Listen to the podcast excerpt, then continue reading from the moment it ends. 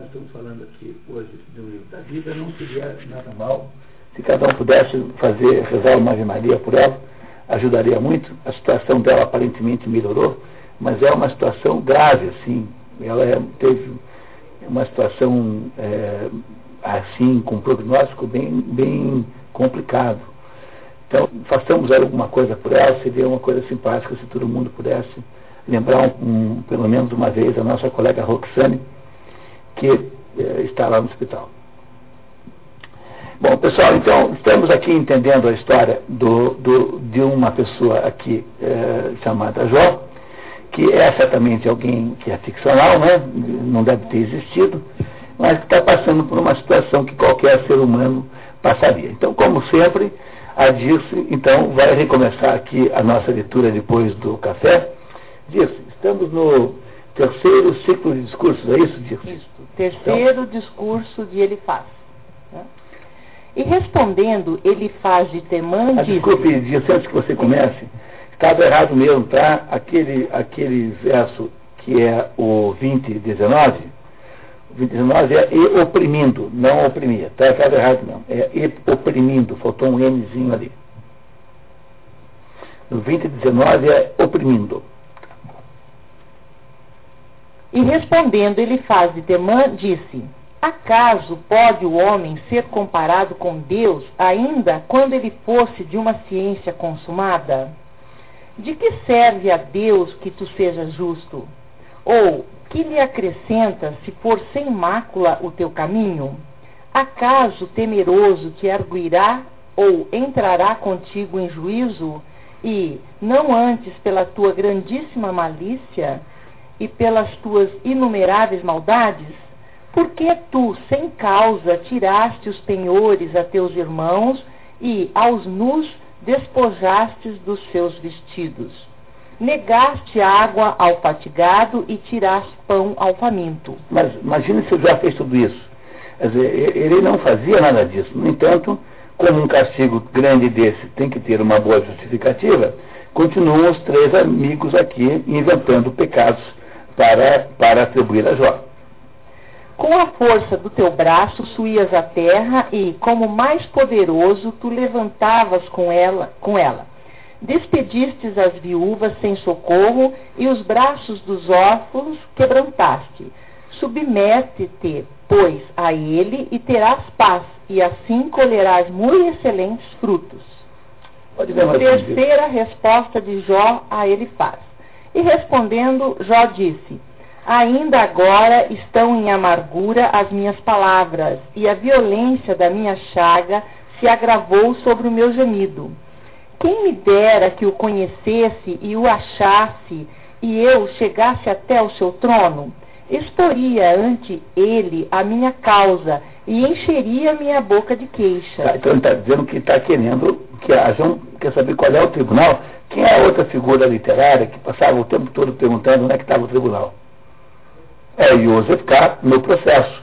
De onde é que veio o esquema narrativo no processo? Veio da Bíblia. É, o, é, aqui durante o intervalo estava o Gabriel comentando que, que se você vai olhar para a obra de Kafka, toda ela tem uma base é, cosmológica judaica, no fundo, são todas inter, interpretações kafkianas dos mistérios aí, de situações como essa aqui do Jó. O Jó está vivendo uma situação kafkiana, não parece a vocês que se poderia atribuir a situação que ele está vivendo como sendo tipicamente casqueira, você não fez nada, e o mundo inteiro caiu em cima de você. Uh, essa é a definição de situação casqueana. Vocês compreendem que toda obra de casca é apenas contar histórias assim? Histórias como essa de Jó? É a história do Gregor Samsa, que se transforma numa, num animal, num monstro. É a história do Joseph K., que é preso sem saber porquê.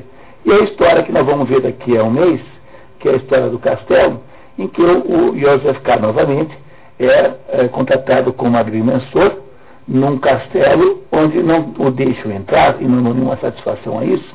Todas as situações pequenas são todas variações da situação de Jó. Portanto, não adianta ficar interpretando casca com coisas do gênero assim, não. O Gregor Samsa virou um inseto porque o capitalismo faz isso com as pessoas. Ah, tenha paciência. Vai tomar banho, vai ficar entre nós. Pô. Quer dizer, essas coisas estão, são muito infantis. Que um adolescente, um diretor acadêmico, faça isso, dá para entender. Mas uma pessoa que tenha lido o mínimo, um pouquinho na vida, não tem direito de ser tão bobo assim. Está entre nós. Tá? Entendeu? Não, não, não, é, tem que ir um pouquinho além, um pouco mais para frente. Bom, continuamos. Proponha contra mim a equidade e chegará à vitória o meu juízo. Porque ele e só é só, e ninguém pode inverter seus pensamentos. E a sua vontade, tudo o que quis, isto fez. Ao Todo-Poderoso, os tempos não são ocultos, mas os que o conhecem a ele ignoram os seus dias. Quem são esses que conhecem a ele? São seres humanos. Para, para Deus não, não existem os mistérios que existem para os seres humanos. A misericórdia se esqueça dele. Os bichos sejam a sua doçura. Não haja dele memória, mas seja feito em pedaços como árvore que não dá fruto. Se isso não é assim, quem me poderá convencer de mentira e acusar as minhas palavras diante de Deus? Ok, muito obrigado, disso. Fernando. Terceiro discurso de Baldá. E respondendo Baldá Suíta, disse: O poder e o terror estão na mão daquele que mantém a concórdia nas suas alturas. Porventura tem número os seus soldados? E sobre quem não surgirá a sua luz? Acaso pode justificar-se o homem comparado com Deus? Ou aparecer puro o que nasceu da mulher? Eis aí que a mesma lua não resplandece e as mesmas estrelas não são limpas na sua presença. Quanto menos o homem que é podridão e o homem e o filho do homem que é um bichinho? Então, se o homem é um, é um bichinho, se o homem não é nada, como pode o homem contestar as decisões de Deus? É isso que, que Baldassi está dizendo que Jó está fazendo errado. Ele não tem direito de fazer isso, já que ele não é nada. Pois não, pode dizer. São, são, são também, aí o René Girard ficaria absolutamente entusiasmado com a sua observação, porque ele virá nesses três pessoas três exemplos do bode expiatório. Quer dizer, o que é o bode expiatório? É aquele sujeito que você, a quem você atribui os males dos outros. Então, lá no tempo do judaísmo, lá naquela origem, você pegava um animal e dizia, ó, esse animal é que é, traiu a mulher, esse animal é que fez não sei o quê, esse animal é que roubou o não sei o que do outro, e chuta o bode a ladeira abaixo, né, precipício abaixo. Então, o que acontece é que há uma tendência no ser humano nós vamos já falar sobre isso um pouco mais de profundidade, para pegar um inocente e atribuir a ele os males dos outros. Esse, essa entidade chama-se bode expiatório, em português. Né? E essa, essa, é esse fator, é, essa natureza vitimal que o Jó tem, que é importante entender também aqui como um dos componentes dessa história.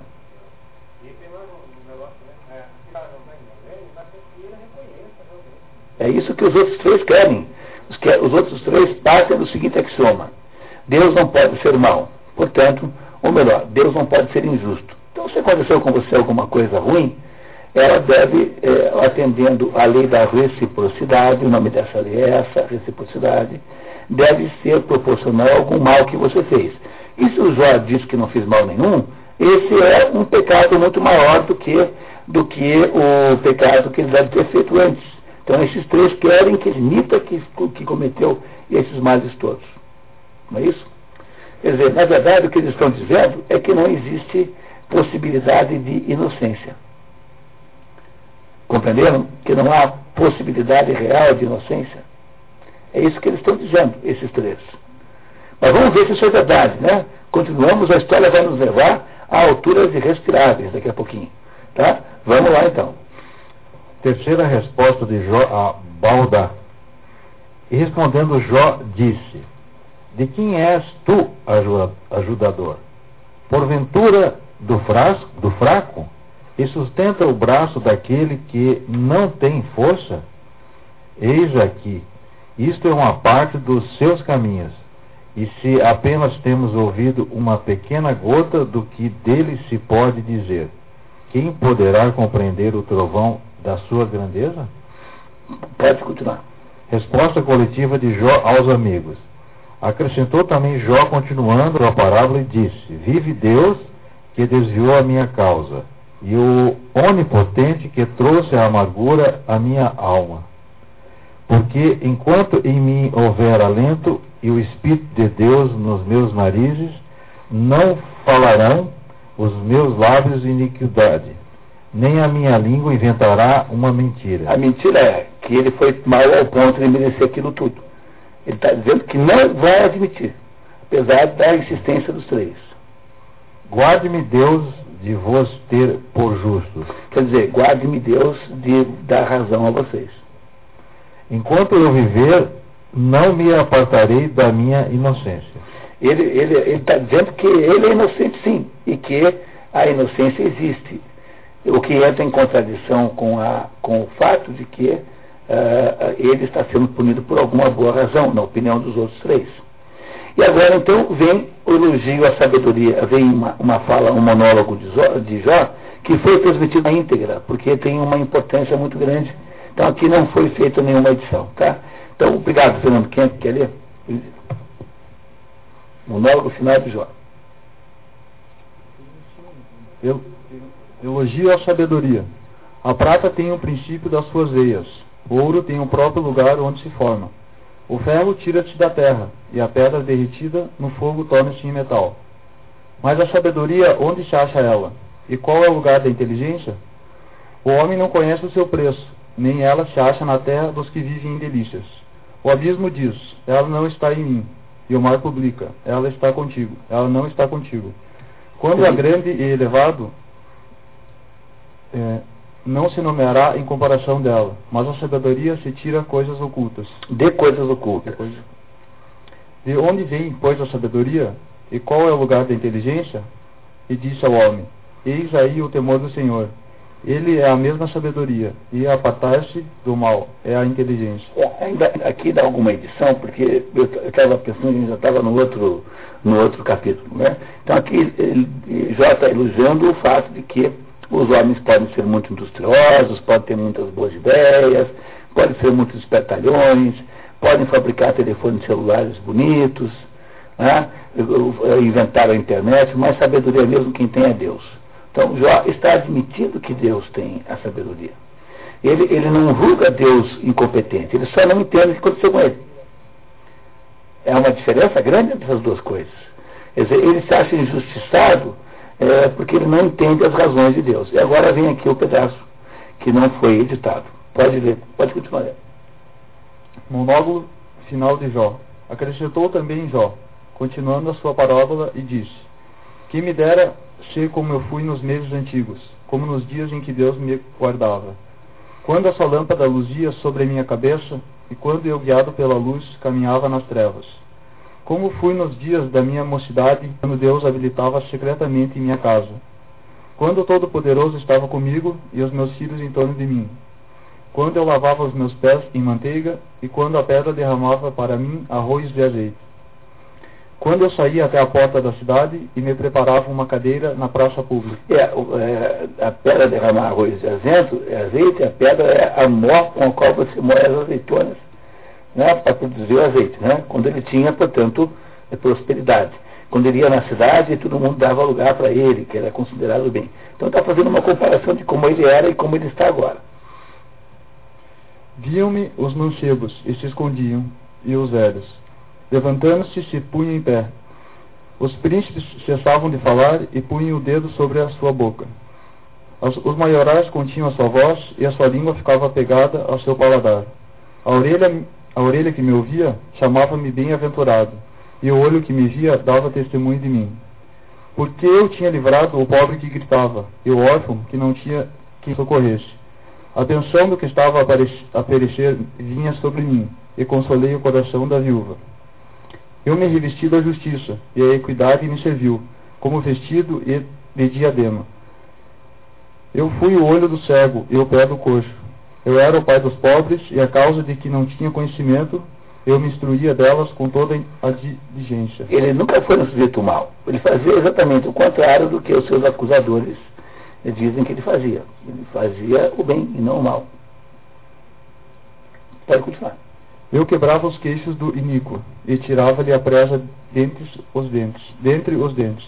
E eu dizia: Eu morrerei no meu ninhozinho e multiplicarei os meus dias como a palmeira. A minha raiz descoberta está junto às águas e a minha será o assento do orvalho. A minha glória sempre se renovará e o meu arco se fortificará na minha mão. Os que me, os que me ouviam esperavam a minha sentença e em silêncio estavam atentos ao meu conselho. Não ousavam juntar nada às minhas palavras, e minhas razões caíam sobre eles como orvalho. Esperavam-me como, como a chuva, e abriam a sua boca como as suas águas tardias. Se alguma vez me ria com eles, não o criam, e a luz do meu rosto não caía no chão. Se eu queria vê-los, assentavam-me no primeiro lugar. Quando eu estava sentado como um rei, rodeado de guardas, era todavia o consolador dos aflitos. Muito bem, tá? Então, compreendendo que ele que está contando a sua vida para nós, está aqui na íntegra tudo.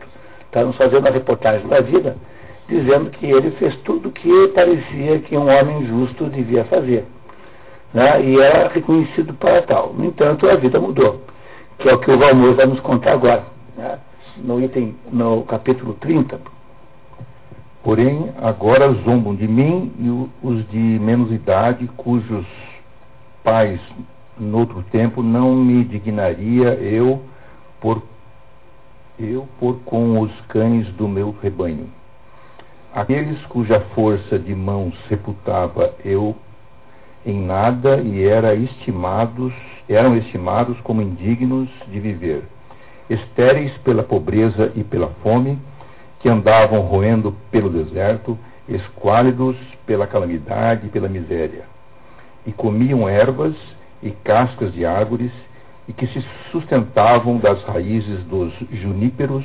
É, juníperos é um tipo de planta, a mais conhecida é o zimbro, de onde você tira o gin, essa bebida alcoólica chamada gin, vem de uma planta chamada zimbro, que é um tipo de junípero. Que arrebatando dos vales essas coisas, logo que as achavam, corriam a elas com vitaria habitavam nas concavidades dos rios e nas cavernas da terra ou sobre os penhascos, que achavam a sua alegria entre tais coisas e reputavam por delícia estar debaixo dos espinhos, filhos de gente insensata e desprezível e que nem ainda aparece, aparecem na terra. Agora tenho chegado a ser a sua canção e, e me tenho feito objeto dos seus escárnios. Quer dizer, o que é ser canção desse pessoal? É o assunto que os outros fazem como gozação, como desprezo. Então ele está descrevendo aqui as pessoas piores que ele conhecia e que essas pessoas piores agora o tratam como sendo abaixo dele, deles. Né? Então são canção dessas pessoas ímpias né? e são objeto dos seus escárnios, quer dizer, ele é objeto de piada dessas pessoas todas. Eles me abominam e fogem para longe de mim, e não receiam cuspir-me no rosto, porque abriu a sua alige, a, aljava, aljava e me afligiu e pôs um freio na minha boca. Aljava onde fica a espada, a faca. Quer dizer, a, houve um, porque ele foi ferido e teve a sua boca freada, quer dizer, porque ele foi perseguido por Deus. Logo que comecei a aparecer, se levantaram à minha destra as minhas calamidades. Transportaram os meus pés, trans, transtornaram os meus pés, impediram de andar. E me oprimiram com as suas veredas como com ondas. Desbarataram-me os meus caminhos, armaram-me traições e prevaleceram, e não houve quem me socorresse. Como na brecha de uma muralha e por uma porta aberta se lançaram sobre mim e me vieram acabar na minha miséria. Reduzido, reduzindo, deve ser, me vejo a, uma, a um nada. É, reduzido mesmo. É, reduzido, me vejo a um nada, arrebataste o meu desejo como vento, e como nuvem passou a minha saúde. E agora dentro de mim mesmo me murcha a minha alma e me possuem dias de aflição.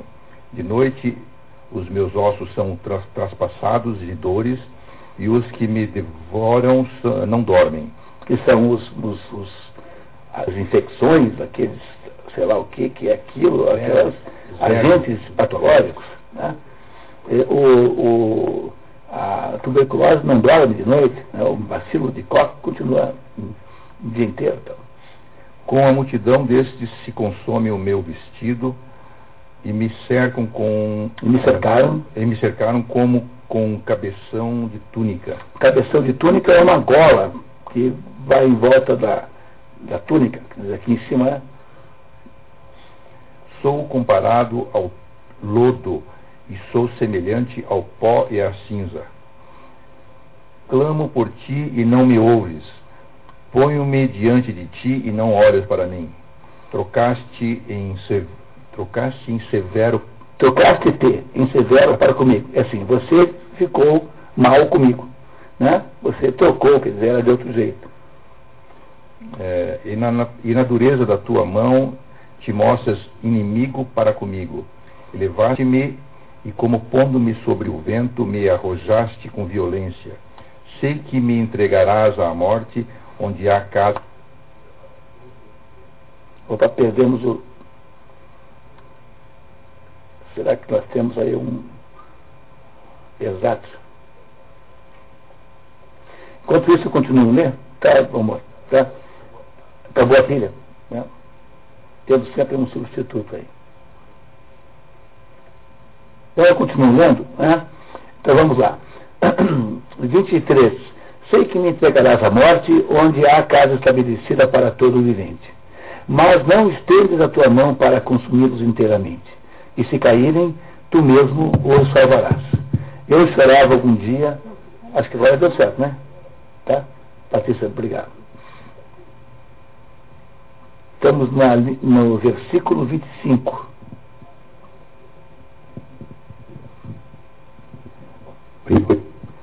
Eu chorava algum dia sobre aquele que estava aflito.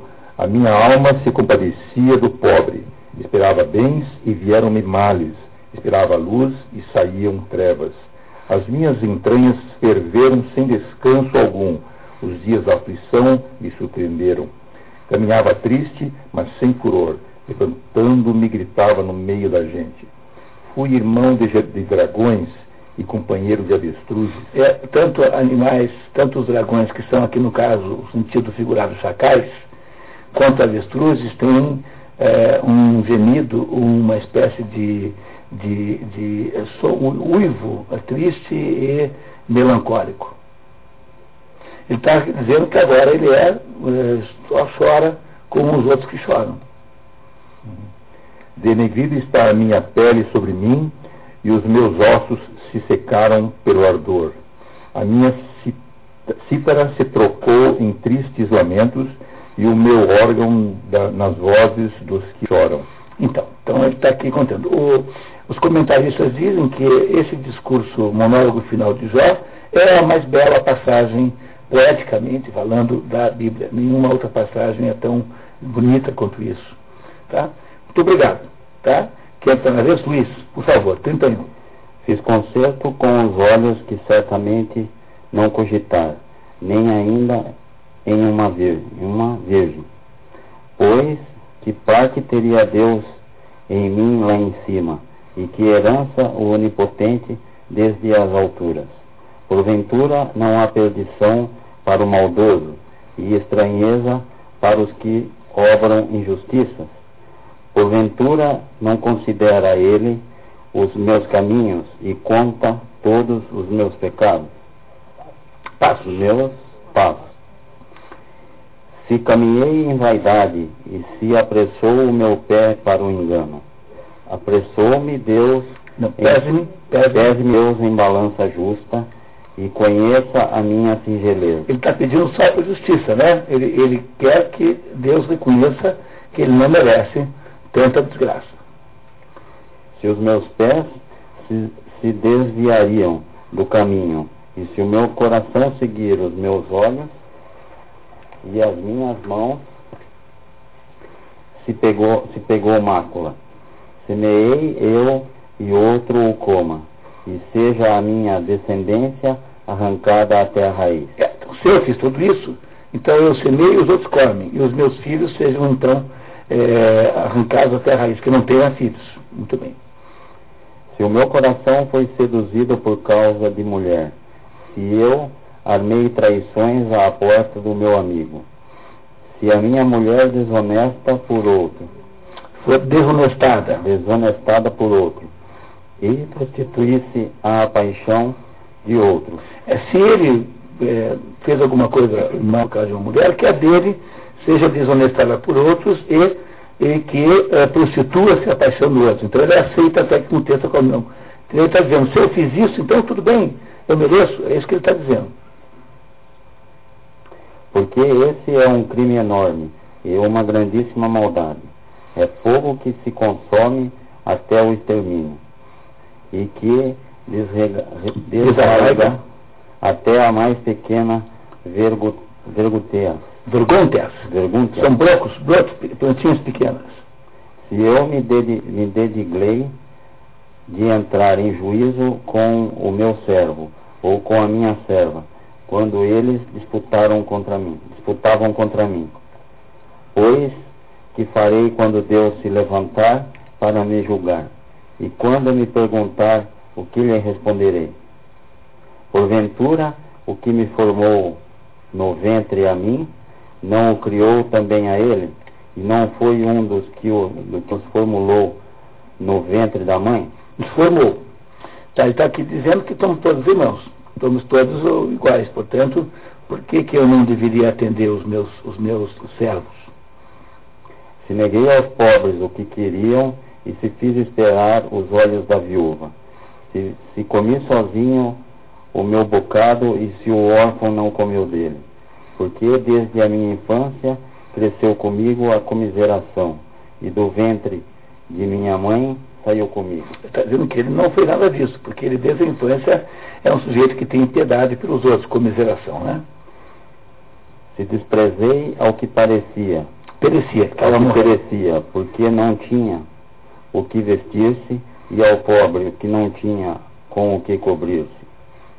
Se os, os seus membros não me amaldiçoaram e não me aquietou com os velos da, das minhas ovelhas. É, se os membros não, não, não, não amaldiçoaram, se não se aquentou, ficou quente, né? Com o velo, o velo é, é pele, né? Lembro do velocino de ouro, velo, velocino é pele das minhas ovelhas. Então está dizendo, não, se eu fiz isso, se eu fiz aquilo, todas as barbaridades, né? Se eu levantei a minha mão contra ao ainda quando, quando me via superior na porta, caí, Cai ao meu cai o ombro, meu ombro da sua juntura. quer dizer, cai a minha, meu braço fora. e quebre-se o meu braço com os seus ossos. Porque eu sempre temia a Deus como a, a- como a uma onda, a umas ondas, que gravitavam sobre mim e não pude suportar o seu peso. Como uma grande onda que te, que te derruba na praia. Se eu joguei o que o, que o ouro era a minha força, e se eu disse ao ouro mais puro, tu és a minha confiança, se eu me alegrei com as minhas grande, grandes riquezas e com os grandes bens que juntei pela minha mão, se eu olhei para o sol com, com seu luzim, luzimento e para a lua para o caminho com claridade, meu coração sentiu algum culto, contentamento, e beijei a a minha mão com a minha boca. É, o sentido disso aqui é, se o meu coração sentiu algum oculto contentamento, significa que ele pode, se alguma vez ele se envolveu em bruxarias, idolatrias, enfim, se ele alguma vez fez alguma coisa que fosse permitida, não fosse permitida pela religião. O que o sumo da iniquidade e um renunciar ao Altíssimo Deus. É, se meter com bruxarias é renunciar a Deus. Né? Se eu folguei com a, com a ruína daquele que me tinha ódio, se eu exultei com o mal que lhe sobreveio, É, se eu fiquei feliz com a desgraça dos outros, né? pois não permiti que pecasse a minha garganta, demandando com imprecações a sua morte. Se as pessoas a da minha casa não disseram, quem vos dará da sua carne para nos fartarmos dela? O peregrino não ficou de fora, e a minha porta esteve aberta para o viajante. É, viandante e viajante é a mesma Viandante. coisa. É a mesma coisa. é. Se encobri como homem o meu pecado e encobri no meu coração a minha iniquidade, se a grande multidão me aterrou ou se eu fiquei atemorizado pelo desprezo que em mim faziam os meus parentes, e se eu, pelo contrário, não me conservei em silêncio sem sair da minha porta, quem me dera, quem me dera um de, de um que me ouvisse e que o Onipotente escutasse os meus desejos e que escrevesse o livro o mesmo que julgo, para elevá-lo para o meu ombro e rodear-me com, com ele com a coroa, como coroa. Como um dos meus passos o publicarei e lhe apresentarei como, como a príncipe. Se a terra que eu posso clama contra mim, e se os, os seus regos choram com ela, se comi seus frutos sem dinheiro, e se afligi o coração dos que cultivavam, dos que cultivaram, ela me produzirá abrolhos em lugar de trigo, e espinhos no lugar de cevada. É, abrolhos é uma vegetação sem valor. Aquelas ilhas lá chamadas abrolhos eh, são tomadas por essa vegetação que não se pode comer. tá? Então, se ele fez tudo isso, quer dizer, se ele eh, foi tão mal assim, então que a terra produza abrolhos no lugar, abrolhos no lugar de trigo e espinhos no lugar de cevada, que é um outro, outro cereal. Então aqui ele está dizendo para Deus que ele não fez nada disso, se ele tivesse feito isso tudo, teria sido bacana, mas não é o caso. Entra aqui na história agora uma coisa importantíssima, que é o Eliú. E esse Eliú, tudo indica, mas assim com uma clareza enorme, que esse pedaço aqui é um pedaço inserido posteriormente na história. Não é da mesma autoria, ou pelo menos não é da mesma época do resto da história. Então esse U, Eliú aqui, é uma nova personagem que até agora não tinha aparecido, que se apresenta como sendo um jovem em contraste com aqueles que são velhos, os três amigos. E esse Eliú aqui, então, vai, em parte, resolver o problema que já não entende. Esse Eliú, então, seguramente é uma adição ao livro, à história original, que não estava prevista quando foi escrito. Muito obrigado. Quem está na vez? Muito bem. Discursos de Discurso Primeiro discurso, pedagogia do sofrimento. Cessaram, porém, estes três homens de responder a Jó, porque se tinha por justo. Mas Eliú, filho de Barraquel, Baraquel. de, Barraquel de Bus, da família de Ram, se irou e encheu de cólera. E clamou-se em ira contra Jó, porque dizia que ele era justo diante de Deus. É, Jó continua né, insistindo que era justo. E E esse isso- Eliú está bravo com ele, como estavam os outros três. Mas também está bravo com os outros três. Veremos por quê. Irritou-se também contra os seus amigos, porque não terem achado resposta conveniente, senão que somente haviam condenado a Jó. Eliú, pois, esperou que Jó falasse, portanto eram mais velhos os que haviam falado. Mas como viu que os três lhe não puderam responder, se indignou fortemente. E respondeu Eliú, filho de Barraquel de Bus, disse, Sou o, mais moço de idade, e vós mais provectos. Portanto, abaixando a minha cabeça, não me atrevi a expor-vos o meu parecer, porque esperava que falasse a idade mais provecta, e os, e os que os muitos anos ensina, ensinassem sabedoria. Mas, pelo que vejo, o Espírito está nos homens, e a inspiração do Todo-Poderoso dá inteligência. Não são os sábios os de muita idade, nem os anciões os que julgam que é justo. Portanto, falarei, ouve, ouve ou vos mostrarei também a minha sabedoria. Então, o Eliú agora vai dar a sua versão da história.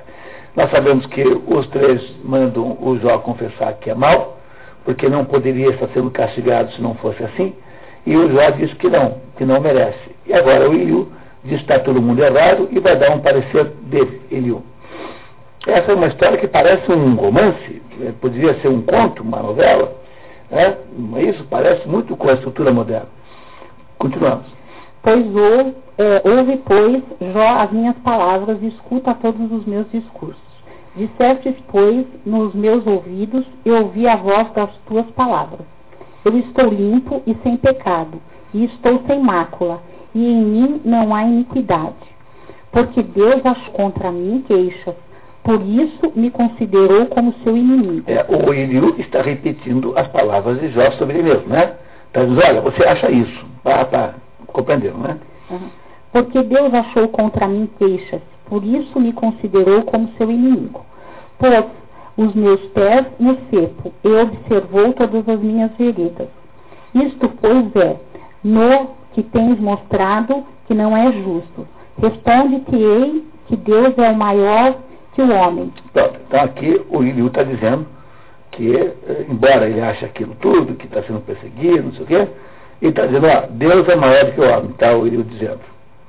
Para apartar o homem daquilo que fez e para o livrar da soberba, salvando a sua alma de corrupção e a sua vida para que não passe por espada. Corrige-o também por meio das dores na cama e faz que todos os seus ossos se mirrem. Atende Jó e ouve-me, e cala-te enquanto eu falo. Se, contudo, tens alguma coisa de dizer, responde-me, fala, porque quero que compa compareça justo. Se não a tens, ouve-me, cala-te, e eu te ensinarei a sabedoria. Está aqui o Ilho dizendo que os homens, então, são é, ensinados e ajudados por meio do sofrimento. Isso não é nenhuma novidade, porque alguém já havia dito isso antes. Logo no início da conversa, o Elifaz usa o mesmo argumento que o Eliú está dizendo agora. Então o Eliú não resolve o problema, mas ajuda a entender algum aspecto novo, que vai ser explorado um pouco mais aqui na frente. Tá? Muito obrigado. Marco, por favor. Segundo discurso, Deus é justo, porque ele pagará ao homem a sua obra, recompensará a cada um segundo os seus caminhos. Está vendo? Recompensará a cada um segundo os seus caminhos. Quer dizer, Deus dá a exata medida do, da justiça da pessoa. Porque certamente Deus não condenará sem razão, nem o onipotente atropelará a justiça. Caso pode ser curado aquele que não ama a justiça?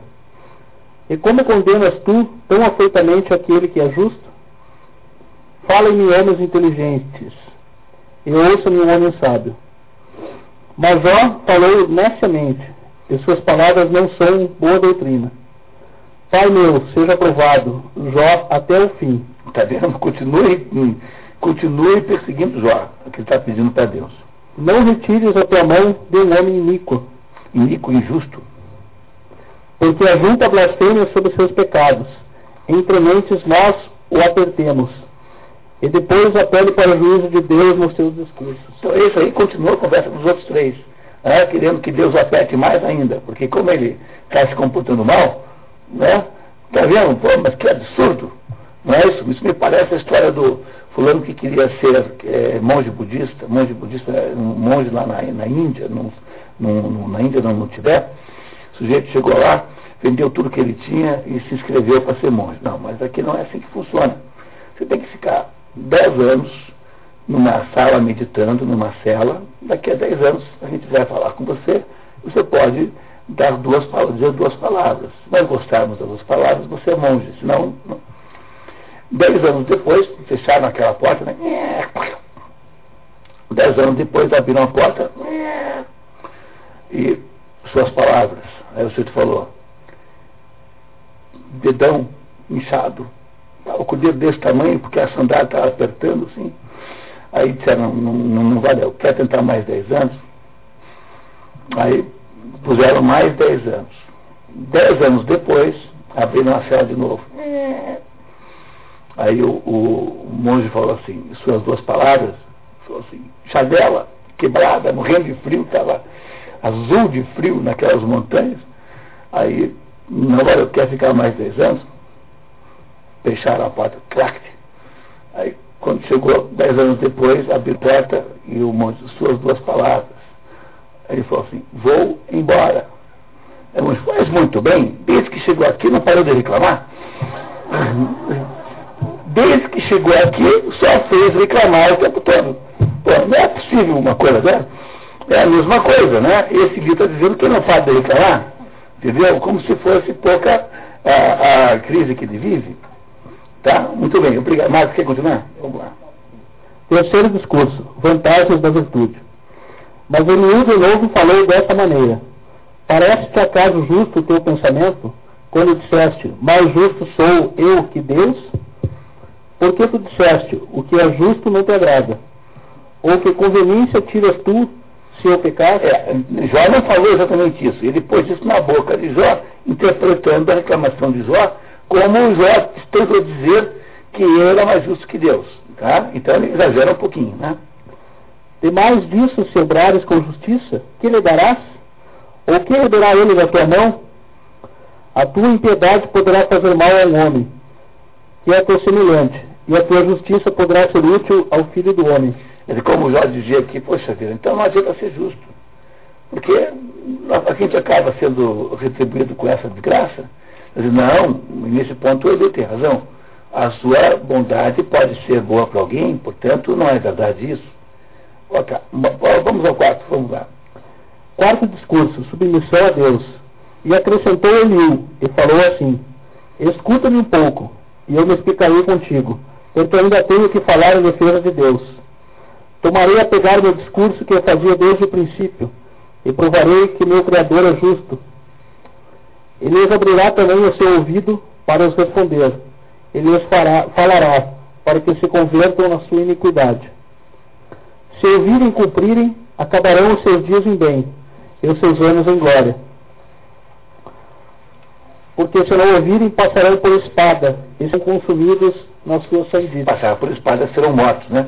Quer dizer, o que ele está dizendo é que se Jó não admitir, de fato, que ele é, é, não tem direito de julgar Deus, ele, ele não irá se recuperar. Muito obrigado. Tá? 37, por favor. Ouve Jó estas coisas, para e considera as maravilhas de Deus. Acaso sabes tu, quando mandou Deus as chuvas, que fizessem aparecer a luz das suas nuvens? Porventura conheces as grandes veredas das nuvens e as suas perfeitas inteligências? Não podemos compreendê-lo como merece, grande em fortaleza e em juízo, e em justiça. E ele é inefável. É in, infalível. Tá? Por isso o temerão os homens, e não ousarão con contemplá-lo todos aqueles que se persuadem de ser sábios.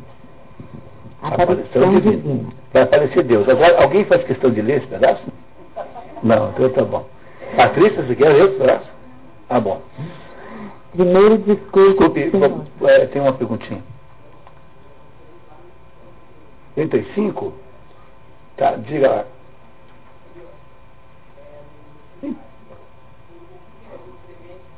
Enquanto, enquanto o, o, o Jó se decide a melhorar de comportamento, vamos continuar pressionando. Ele e os outros três continuar pressionando Jó para que ele eh, se dê conta de que ele está blasfemando. Porque ele está julgando Deus injusto, quer dizer, além de ter feito tudo o que deve ter feito para receber aquele castigo, ainda fica achando que Deus é injusto, isso é blasfêmia. E depois apele quem? Depois apele ele, né, Jó, para o juízo de Deus nos seus discursos.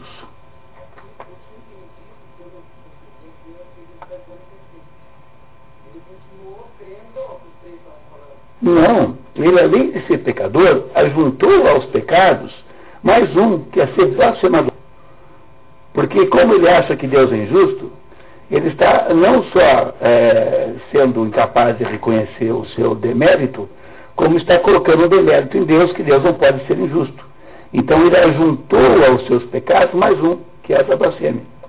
Por isso que ele sugere aos seus companheiros, os outros três, que continuem apertando Jó, enquanto o Jó reflete melhor e passa a pedir desculpas a Deus. Esse é o sentido que está escrito aí. Tá certo? Vamos lá então. Continuamos. Aparição divina. Primeiro discurso do Senhor. E respondendo o Senhor a Jó, do meio de um redemoinho, disse: é, Não é Deus que aparece. Deus nunca aparece pessoalmente na Bíblia, porque Deus não poderia ser visualizável por, por, pelos seres humanos. Quem está estudando comigo a Divina Comédia sabe que na medida em que você sobe nos diversos eh, níveis do, do, do paraíso, pessoas, os seres que ali estão, estão se tornando cada vez mais é, incapazes de serem vistos por um ser humano, porque a sua luminosidade ela, ela, ela, ela é, transcende a capacidade física de ver. Então Deus nunca aparece em si, porque a visão de Deus seria automaticamente capaz de pulverizar o ser humano. Então Deus aparece por meio de um anjo, por meio de um fenômeno. Então aqui no caso é o redemoinho que fala, não é Deus, é um anjo que faz isso. Quem é este que mistura sentenças com discursos ignorantes? Olha só, Deus falando com Jó, tá? Cinge os teus lombos como homem. Cingir os lombos como homem significa ponha-se no seu lugar. Tá? Cingir os lombos como homem é ponha-se no seu lugar. Você é só um ser humano. Perguntar-te-ei e responda-me. Onde estavas tu quando eu lançava os fundamentos da terra? Dize-me se é que tens inteligência. Nessa altura, o Jó já está assim, da, da, da mesa, né? mais, mais ou menos. Né? Deus está dando uma esculhambada em você desse jeito, diretamente, né? muito bem, já está embaixo da mesa assim, né? Muito bem. Quem deu as medidas para ela, se é que sabe, se é que, que o sabes, ou quem lhe lançou o cordel? É lançar o cordel é medir a terra para estabelecer a propriedade. Lançar o cordel, uma expressão antiga. Sobre que foram firmadas as suas bases, ou quem assentou a sua pedra angular? A pedra fundamental, né? Quando os astros da manhã louvavam, todos juntos, e quando todos os filhos de Deus estavam transportados de jubilo. Júbilo. júbilo. Quem pôs Dix ao mar para o ter encerrado enquanto ele transbordava saindo como do ventre de sua mãe? Quando lhe punha nuvem por vestidura e o envolvia em obscuridade como com envolvedouro de infância. Como, como um peso que você engorda, né? um cobertor que você envolve as crianças eu o encerrei nos limites que lhe prescrevi, e lhe pus ferrolhos e portas. E eu lhe disse, até aqui chegarás, e não passarás mais longe, e aqui quebrarás as tuas empoladas ondas. É, Deus estabeleceu os limites do mar.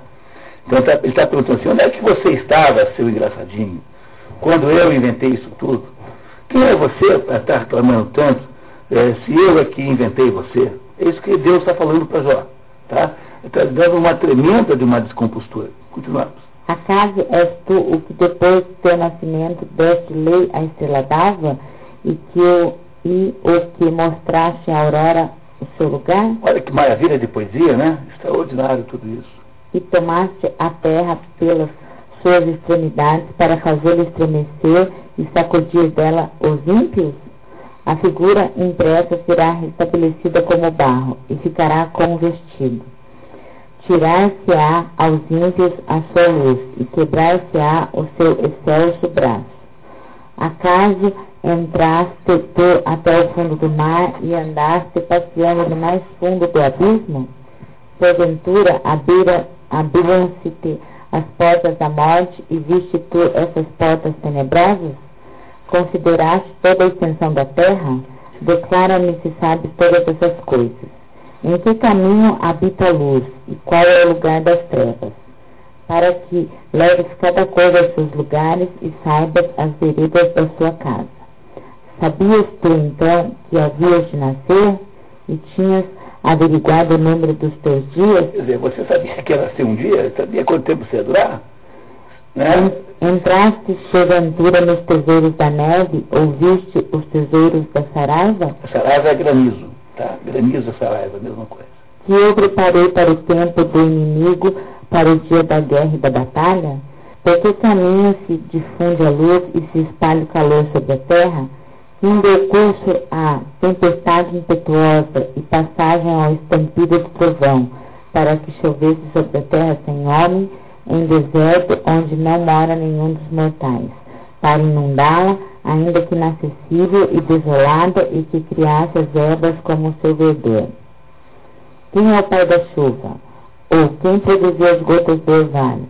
De que seio saiu a geada? E quem gerou o gelo do céu? As águas se endurecem a modo de pedra, e a superfície do abismo se aperta. Acaso poderas tu ajuntar as brilhantes estrelas pleiades, ou poderá impedir a revolução do Ar- Arturo? Arctura é ursa. Ar- Arctus, em, em latim, é urso. Tanto é que o Ártico chama assim por causa da constelação ártica, do urso. É, hoje em dia fala urso, não fala mais Arctus. Então, Ártico é onde tem a constelação da ursa e a Antártica é o anti-ártico. Portanto, é bobagem falar Antártida. É bobagem. Não tem nenhum cabimento linguístico. Só vale Antártica, porque é anti-ártico. Então, a única forma aceita em português correto é Antártica e nunca Antártida. Isso é bobagem inventada pela televisão. Acaso és tu o que fazes aparecer o seu tempo, a seu tempo o luzeiro, ou que se levanta de tarde o véspero sobre os filhos da terra? Olha que maravilha isso. Acaso és tu que fazes aparecer a seu tempo luzeiro, que diz o sol, e ou que se levante de tarde o véspero, o véspero é véspera, tarde, né, sobre os filhos da terra. É você que inventou o dia, a terra? Está Deus perguntando para Jó. Acaso, Não deve dar uma vergonha de ter esse diálogo? Né? Né? A gente dia desaparecido, né? Acaso entendes a ordem do céu e darás tu disso a razão estendendo na terra? Levantarás porventura tua voz até as nuvens e te cobrirá um dilúvio de água? Porventura enviarás os relâmpagos e irão e te dirão quando voltarem? Aqui estamos. Quem pôs a sabedoria no coração do homem? Ou quem deu inteligência ao galo? é, a inteligência para saber que horas tem que cantar. Quem contará? Para saber a hora do, do- da, da aurora, porque o galo é para cantar. O João ali tem uma teoria sobre os galos ali, depois vocês conversam com ele, tá? Sobre esse assunto. Quem contará o modo de proceder dos céus e quem fará cessar a harmonia do céu? Quando se fundia o pó em massa de terra e se formavam os seus torrões? Porventura caçarás tu presos para a leoa e saciarás a fome das suas crias? Quando estás quando essas estão deitadas nos seus covis e à espreita nas suas cavernas? Quem prepara ao corvo o seu sustento, quando os seus filhinhos vaziando gritam a Deus, por não terem o que comer? Então, então, Deus acabou de passar uma descompostura monumental em Jó. Muito obrigado. Tá? João, por favor. Milá. Porventura, o que disputa com Deus tão facilmente o deixa? Por certo, por certo o que argue a Deus deve responder-lhe. Humilde resposta de Jó. Jó respondendo ao Senhor disse, Eu que tenho falado com leveza, que coisa posso responder? Porei a minha mão sobre a minha boca. Uma coisa tenho falado, que oxalá não a houvera dito, e outra também, as quais nada mais acres- acrescentarei. É isso que ele se arrepende de ter dito. Apareceu várias vezes lá atrás, em que ele disse várias vezes que achava, pô, mas que história é essa? Então quer dizer que tanto faz ser bom, ser ruim. Então Deus não tem mais ideia do que está fazendo. Acho que não tem mais o que falar, né? Quer dizer, ele acabou de se colocar na sua posição humana. Continue, João, por favor. Segundo o discurso do Senhor, e rendendo o Senhor a Jó do meio de um redemoinho, disse: Cinge os teus lombos como homem, Põe-se no seu lugar. e eu te perguntarei, e me responderás: Porventura farás tu vão o meu juízo, e me condenarás a mim, por te justificares a ti? E se tens braço como Deus e travejas com voz semelhante, traveste-te de formosura e levanta-te em alto, e atavia-te de glória, e adorna-te de magníficos vestidos. Dissipa os soberbos do teu furor, no teu furor, e humilha os insolentes com o seu olhar. Põe os olhos em todos os soberbos, e confunde-os, e quebranta aos ímpios no seu lugar. Esconde-os no pó ao mesmo tempo, e mergulha no sepulcro as suas cabeças. E eu confessarei que poderá salvar-te a tua destra. Considera Abimot, que eu criei contigo, comerá firme como o boi. É, aqui, isso é muito importante. Behemoth é uma figura mítica, um monstro, que, que depois vocês verem um desenho, a gente vai analisar. Behemoth é um monstro que é, é, de modo geral interpretado como sendo um hipopótamo, que era um animal muito importante na época, mas que é, criou contigo, quer dizer, o Behemoth foi criado junto com a criação, com o homem, né, como parte da criação, que comerá sendo como boi. Então está dizendo que ele, Deus, criou o Behemoth. Será que Jó é capaz de criar um Behemoth também? A sua fortaleza está nos seus lombos e o seu vigor no umbigo do seu ventre. Aperta a sua cauda como cedro, os nervos dos seus testículos estão entrelaçados um no outro. Os seus ossos são como canas de bronze e as suas cartilagens como umas lâminas de ferro. Ele é o princípio dos caminhos de Deus. Isso é muito importante. Está aqui Deus dizendo que o tal do Behemoth é o princípio dos seus caminhos. Daqui a pouquinho você vai saber por que, que é importante, tá? Ele é o princípio dos caminhos de Deus. Aquele que o fez aplicará a sua espada. Só quem fez que foi Deus pode matá-lo. Entendeu? É muito importante isso. Aquele que fez é, o Behemoth, que é Deus, só ele pode matá-lo. O Behemoth é um animal invencível, um monstro terrível, poderosíssimo. Os montes lhe produzem ervas, e todas as alimárias do campo virão ali retouçar. Retouçar é pastar. Dorme à sombra no esconderijo dos canaviais e em lugares úmidos. As sombras cobrem a sua sombra, os salgueiros da torrente o rodearão. É, o salgueiro sempre tem as, cai na água, né? O salgueiro é uma planta que nasce lá do rio. Tem aqui o, a rua dos chorões ali, que é porque os salgueiros ou chorões sempre precisam de água. Então, o que ele está dizendo é que esse behemoth é um animal que fica nas áreas úmidas, que é o hipopótamo. O hipopótamo é assim, tá? Ele absolverá um rio e não o terá por excesso, e ele se promete que o Jordão entrará pela sua boca. Pode tomar quanta água quiser, é isso. Nos seus olhos, como um anzol, apanhará, e com paus agudos furará os seus narizes. Porventura poderás tirar, poderás tirar com anzol o Leviatã e ligarás a sua língua com uma corda? Leviatã é outro monstro que apareceu agora, que diferentemente do Behemoth é um monstro que vive no mar. O Behemoth é macho, o Leviatã é fêmea. O Behemoth é um animal terrestre, que vive na área úmida, mas é terrestre, e o Leviatã é um animal marinho, uma serpente perigosíssima, que, que no entanto, é, é, está aqui simbolizada por meio da figura de um crocodilo. Então é outro, outro aqui Deus está uh, listando para Jó as coisas que ele fez e que Jó não é capaz de fazer igual, coisas extraordinárias. Continuamos. Porventura porás argola nos seus narizes, ou furarás a sua queixada com anel? Porventura multiplicará muitos rogos para contigo, ou te dirá palavras brandas? Porventura fará ele concertos contigo, e recebê-la tu por escravo para sempre? É, você conseguiria escravizar o Leviatã, o Behemoth, está perguntando. Pois não. Porque isso a gente vai entender daqui a. É, é, tem um sentido simbólico mais extraordinário. E acho que a gente para esperar um pouquinho, que já vamos entrar nesse ponto, tá?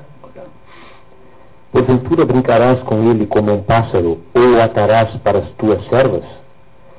Partilhão em troços os teus amigos, diviluão os negociantes? Porventura encherás redes com a sua pele, e naça de peixes com a sua cabeça? É, são, naça é um instrumento de pesca. Põe a tua mão sobre ele, lembra-te da guerra, e não continues mais a falar. Ele enfim se enganará nas suas esperanças e será precipitado à vista de todos. Muito obrigado. Tá? Quem é que está na vez, por favor? Não como cruel despertarei eu, porque quem pode resistir ao meu semblante? Não como cruel, quer dizer, não farei a verdade de despertar quem? O Leviatã. O Leviatã tem uma, uma, esse Leviatã tem uma extraordinária conotação com o inconsciente. Né? Com o inconsciente que está é, é, adormecido.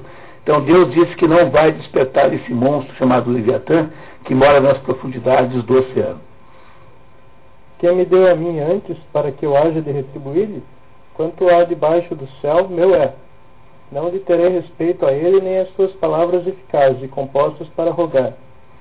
Quem descobrirá a superfície do seu vestimento? E quem entrará no meio da sua boca? Quem abrirá as portas do seu rosto? Em roda dos seus dentes está o terror. É a descrição do Leviatã. O seu cor- corpo é como escudos fundidos, é, apinhoados de escamas que se apertam. Apinhados é apinhados, a mesma coisa. Apinhados, cheios de escamas.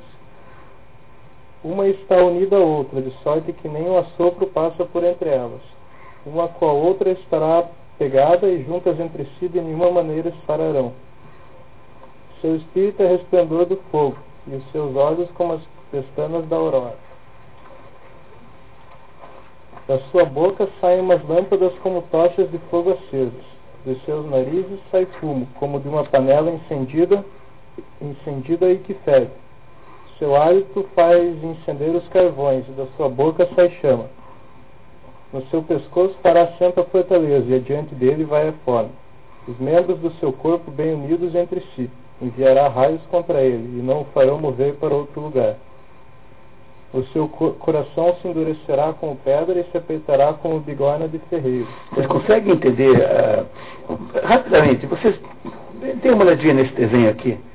Vamos fazer logo a compreensão disso, porque eu acho que a pergunta que ela fez é fundamental. O que vocês têm aí é uma, uma, uma ilustração da autoria do William Blake. William Blake é um mistura de artista plástico com, com, com, com eh, poeta. Do século, William Blake é assim, 1757, nascimento, morte em 1827. Por aí. E esse William Blake eh, pegou o livro de Jó, que o fascinava, e criou uma série de imagens, entre elas a imagem número 15, que é essa aqui, em que Deus está mostrando para o Jó o, o Leviatã, que é aquela serpente marinha, e o hipopótamo, que representa a Behemoth. O que está representado aqui, e que Deus acabou de nos contar com toda clareza, se vocês prestarem atenção, é que isso que se chama de Behemoth é nada mais nada menos do que o cosmos criado por Deus. Lembra? Então, aquilo que está ali embaixo em inglês é uma transcrição do que está em inglês pequenininho lá em volta do desenho. E ali você tem com toda clareza, eh, Job eh, 41, 34, eh, perdão, de cima, né? Ve- eh, considere agora Behemoth, está lá em inglês, Behold now Behemoth. Ele é o chefe dos, do- do- é o chefe dos caminhos de Deus. O Behemoth é o que Deus chama de cosmos. Behemoth é o animal que Deus produziu e que é bom, porque é o cosmos. O Leviatã, que é o outro monstro, é o que está embaixo. He is the king over all the children of pride. Ele é o rei de todas as crianças da inveja. O Behemoth é a humanidade. É o espírito usurpador que a humanidade tem de querer tomar o lugar de Deus. Mas se vocês repararem, um minutinho, no desenho, o Leviatã está submetido ao Behemoth. O Behemoth está em cima do Leviatã. É o Behemoth quem, eh, quem faz o controle do, do Leviatã. Portanto, é inútil a humanidade querer tomar o poder, porque o cosmos é muito mais forte. É isso que Deus está dizendo para Jó. Dizendo que ele criou esses dois monstros simbolicamente como sendo um, um modelo da, do co- cosmológico, que é o hipopótamo, o Behemoth, e o outro é a humanidade, que é sempre potencialmente capaz de ser, sair da sua, do seu estado de submissão por estar mergulhada dentro da água e tentar assumir o poder. E isso é que ele está descrevendo como sendo uma enorme quantidade de desgraças. Então, voltando ali para, né, voltando ali para da, veja bem o 10, né, da sua boca saem umas lâmpadas como tochas de fogo acesas, etc. Agora vamos ali. Né? Então, é, de 15, não é isso? O seu coração se endurecerá como pedra e se apertará como um bigorna de ferreiro. E quando se levar, temerão os anjos e espantados se purificarão. Ainda quando uma espada alcançar, não valerá ela contra ele nem lança nem coraça, porque ele reputará o ferro como as palhas e metal como um pau podre. Então, o que ele está aqui dizendo é que, é, é, pode continuar lendo quem estava lendo, até o do, do 17 para frente, vai ficar claro. Não fará fugir homem tre- fe- fecheiro. As pedras da funda se tornarão em palhas. Reputará o martelo como uma aresta, e se rirá do vibrar da lança.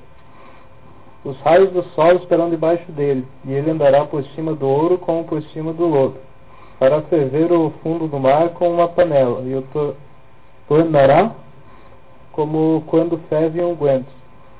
A luz brilhará, brilhará, brilhará sobre as suas pegadas e reputará o abismo como cheio de cães. Cheio de cães por quê? Cães são cabelos brancos.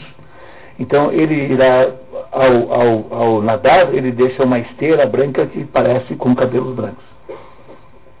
Não há poder sobre a terra que se lhe compare, pois foi feito para que não temesse a nenhum. Todo alto vê, ele é o rei de todos os filhos da soberba. Compreendendo? Ele é o rei de todos os filhos da soberba. Quer dizer, o Leviatã representa o aspecto soberbo do ser humano, que é a soberba que houve, que aconteceu no pecado original, na tentativa de usurpar o poder de Deus, e este monstro está em oposição ao Behemoth, que é um símbolo do cosmos. O Behemoth não é um monstro negativo, porque o Behemoth, embora seja muito poderoso, ele é o modo como Deus trabalha, ou seja, é a lei do cosmos como deveria funcionar na concepção de arquitetura que Deus fez do cosmos desde o início. Pois não, Gabriel? Ele mora dentro do, da, do, da água, que é sinônimo de caos, né? Pois é, o, o, não há modo do Leviatã vencer o Behemoth, essa é a ideia, porque o Behemoth é a regra do caos. Há uma profecia nisso que diz que um dia os dois matarão um ao outro e eles serão servidos em churrasco, tanto um quanto o outro. Os seres humanos o comerão. Mas isso é uma profecia do fim do mundo. O fim do mundo seria mais ou menos assim. Né? O fim dos tempos, de todos os tempos. Que é uma, uma ideia muito bonita, aliás, né? muito interessante. Muito bem. Muito obrigado. Tá? 43. E respondendo Jó ao Senhor disse, Sei que tudo podes e que nenhum pensamento te é oculto. Que, quem é esse, esse falto de ciência encobre o conselho? Por isso eu tenho falado neciamente e o que sem comparação excedia a minha ciência. Ouve eu falarei. Perguntar-te-ei e responder. Responde-me. Eu te ouvi por ouvido de orelha, mas agora te veio o meu olho. Por isso me repreendo a mim mesmo e faço penitência no pó e na cinza. Nesse momento, Jó então admite né, que estava, é, de alguma maneira, deixando o diabo ganhar a aposta. E ele então recupera-se nesse momento, mas agora vem um final surpreendente. É, por favor, Clara. Obrigado. Os amigos são censurados e Jó acumulado de bens. Perceberam? Os amigos são censurados e Jó acumulados de bens. E depois que o Senhor falou daquela sorte a Jó, disse para Elifaz e Temã, o meu furor se acendeu contra ti e com os teus dois amigos, porque vós não falastes diante de mim o que era reto, como falou o meu servo Jó. Isso é super importante. Os amigos não falaram o que era reto, como Jó falou. Já vamos entender. Tomai, pois, sete touros e sete carneiros, e ide ao meu servo Jó, e oferecei holocaustos por vós. O meu servo, porém, orará por vós admitirei propício a sua face, para que se vos não impute essa estultícia. Porque vós não falastes de mim que era reto, como meu servo Jó. O que irritou Deus com os três é que eles não falaram que, o que era reto. Reparem que o Eliu não está aqui, porque provavelmente o sujeito que botou no meio esqueceu de cumprimentar no fim. Tá? O Eliu seguramente é uma parte nova na história. Foram, pois, ele faz de Temã, e Baldade de Sul, e Sofá de Namate, e fizeram como o Senhor lhes tinha dito, e o Senhor atendeu a Jó. O Senhor também se deixou dobrar à vista da penitência de Jó quando orava pelos seus amigos. E o Senhor lhe tornou em dobro tudo o que ele antes possuía. E vieram a ele todos os seus irmãos, e todas as suas irmãs, e todos os que antes o haviam conhecido, e comeram com ele pão em sua casa, e moveram sobre ele a cabeça, e o consolaram de todas as tribulações que o Senhor lhe havia enviado e cada um deles lhe deu uma ovelha e umas arrecadas de ouro. Arrecadas são brincos, brincos de ouro. Mas o Senhor abençoou a Jó no seu último estado, ainda mais do que no seu princípio. E chegou ele a ter 14 mil ovelhas e seis mil camelos, mil juntas de bois e mil jumentos. Teve também sete filhos e três filhas. E chamou o nome da primeira Dia, e o nome da segunda Cássia, e o nome da terceira Comestível e não foram achadas em toda a terra mulheres tão formosas como as filhas de Jó. E deu-lhe seu pai herança entre seus irmãos. Depois disso, viveu Jó 140 anos, e viu a seus filhos e os filhos de seus filhos até a quarta geração. E morreu velho e cheio de dias. Então, gostaram da história? É óbvio que não seremos nós aqui genialmente que vamos enrar esse assunto nos próximos 40 minutos, né? Porque, porque se vocês não imaginam, teve o Papa Gregório escreveu mil páginas a respeito dessa história. Não há nenhuma história bíblica que tenha tanta, que tenha de alguma maneira exercitado tanto fascínio é, de natureza, de natureza é, é, aí, analítica, quer dizer, de natureza interpretativa, como é o livro de Jó. Antes da gente de, debater um pouquinho o conteúdo, vamos fazer só um resumo de, dos acontecimentos? Vamos lá, eu vou tentar resumir, vocês me ajudam caso eu esqueça alguma coisa importante. Jó era um sujeito bom, que cumpria suas obrigações, era, portanto, justo. Não se pode falar que era um cristão, não havia cristãos aí. Nós estamos falando aí de um tempo que antecede ao cristianismo, uh, 400 anos, mais ou menos. Não é muito, mas é significativo. Esse Jó era um sujeito riquíssimo, tinha todos os benefícios da sua riqueza e da sua fama, e era um belo dia, o diabo visitando Deus, é, fez com uma provocação a Deus, dizendo que Jó só era justo porque Deus o havia protegido com uma série de vantagens. Deus então concorda com o desafio e autoriza o diabo, autoriza o diabo a retirar as coisas de Jó para saber se ele continuava justo, temente a Deus, é, é pio, não é isso, contrário de ímpio, é, após perder tudo isso. Jó perde todos os seus patrimônios e perde os seus filhos, todos os dez. Todos os dez ele perde. E, uh, uh, mesmo assim, ele uh, está aí resignado. Ele declara que nasceu nu e que pode morrer nu, sem problema nenhum, porque aquilo que Deus dá, Deus pode tirar também. Aí o diabo volta à carga dizendo, não, mas sabe por que, que ele ainda não, ainda não, não cedeu? Porque ele ainda tem o, a sua saúde. Deus então concorda que o diabo lhe tira a saúde com a condição de não lhe matar, não o matar. Então ele é, ele é tomado de uma doença chagásica, muito assim desagradável, e então encontra-se lá em, em cima de um monturo, é, observando a sua nova situação. Três amigos vêm de cidades ao lado falar com ele, chegam lá, o encontram tão mal, tão é, do, do, em dor, tão dolorido que ficam uma semana lá sem dizer palavras, esperando o momento de falar com Jó. Quando finalmente conseguem começar a conversar, esses três amigos é, pedem que Jó entenda que tudo aquilo que está acontecendo com ele é um, uma justa retribuição. E a ideia da retribuição é a ideia central aqui, neste momento, é uma justa retribuição aos males que ele deve ter, aos pecados que ele deve ter causado, exercido, né? e que ele eh, tem mais é que entender esta correção como uma coisa boa para si. Jó, no entanto, não aceita esta ideia, porque Jó insiste dizer que não é culpado desse ponto. E que se ele fez alguma coisa errada, não foi para tanto, pô. Não é isso? Nós temos ideia disso o tempo todo. Todo mundo conhece alguém que tem uma vida especialmente miserável, não conhece? Gente que perde todos os parentes em seis meses, gente que não tem, que tem, que, que não, que vai à falência espetacularmente, fica 20 anos falido, gente que pega uma doença atrás da outra, todo mundo conhece situações assim, em que pessoas são especialmente, aparentam ser especialmente perseguidas pelo destino. É o caso. Esse sujeito acha que há alguma injustiça, porque ele não deve ter sido tão mal assim ao ponto de poder justificar esta situação em que ele se meteu.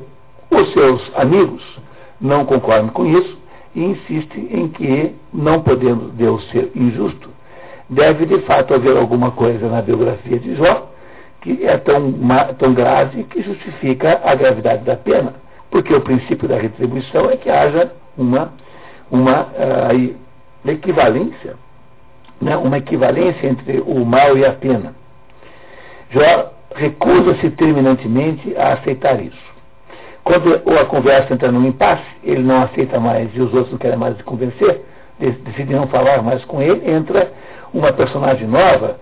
Vocês repararam que essa personagem certamente foi inserida aí por alguém que eh, mais tarde trabalhou o texto. Esse Eliú diz que Jó está completamente errado. E os outros estão errados porque eles não foram capazes de indicar o, o erro de Jó. Embora ele mesmo não tenha feito. Ele acha, insiste na tese de que Deus não pode ser injusto de modo nenhum e que, portanto, Jó que procure na sua vida as razões daquilo. E levanta a possibilidade de que Jó pode estar blasfemando ao tentar ser mais esperto que Deus, quer dizer, achando-se mais sabido do que próprio Deus, o que acontece quando você supõe que você tem razão e Deus não.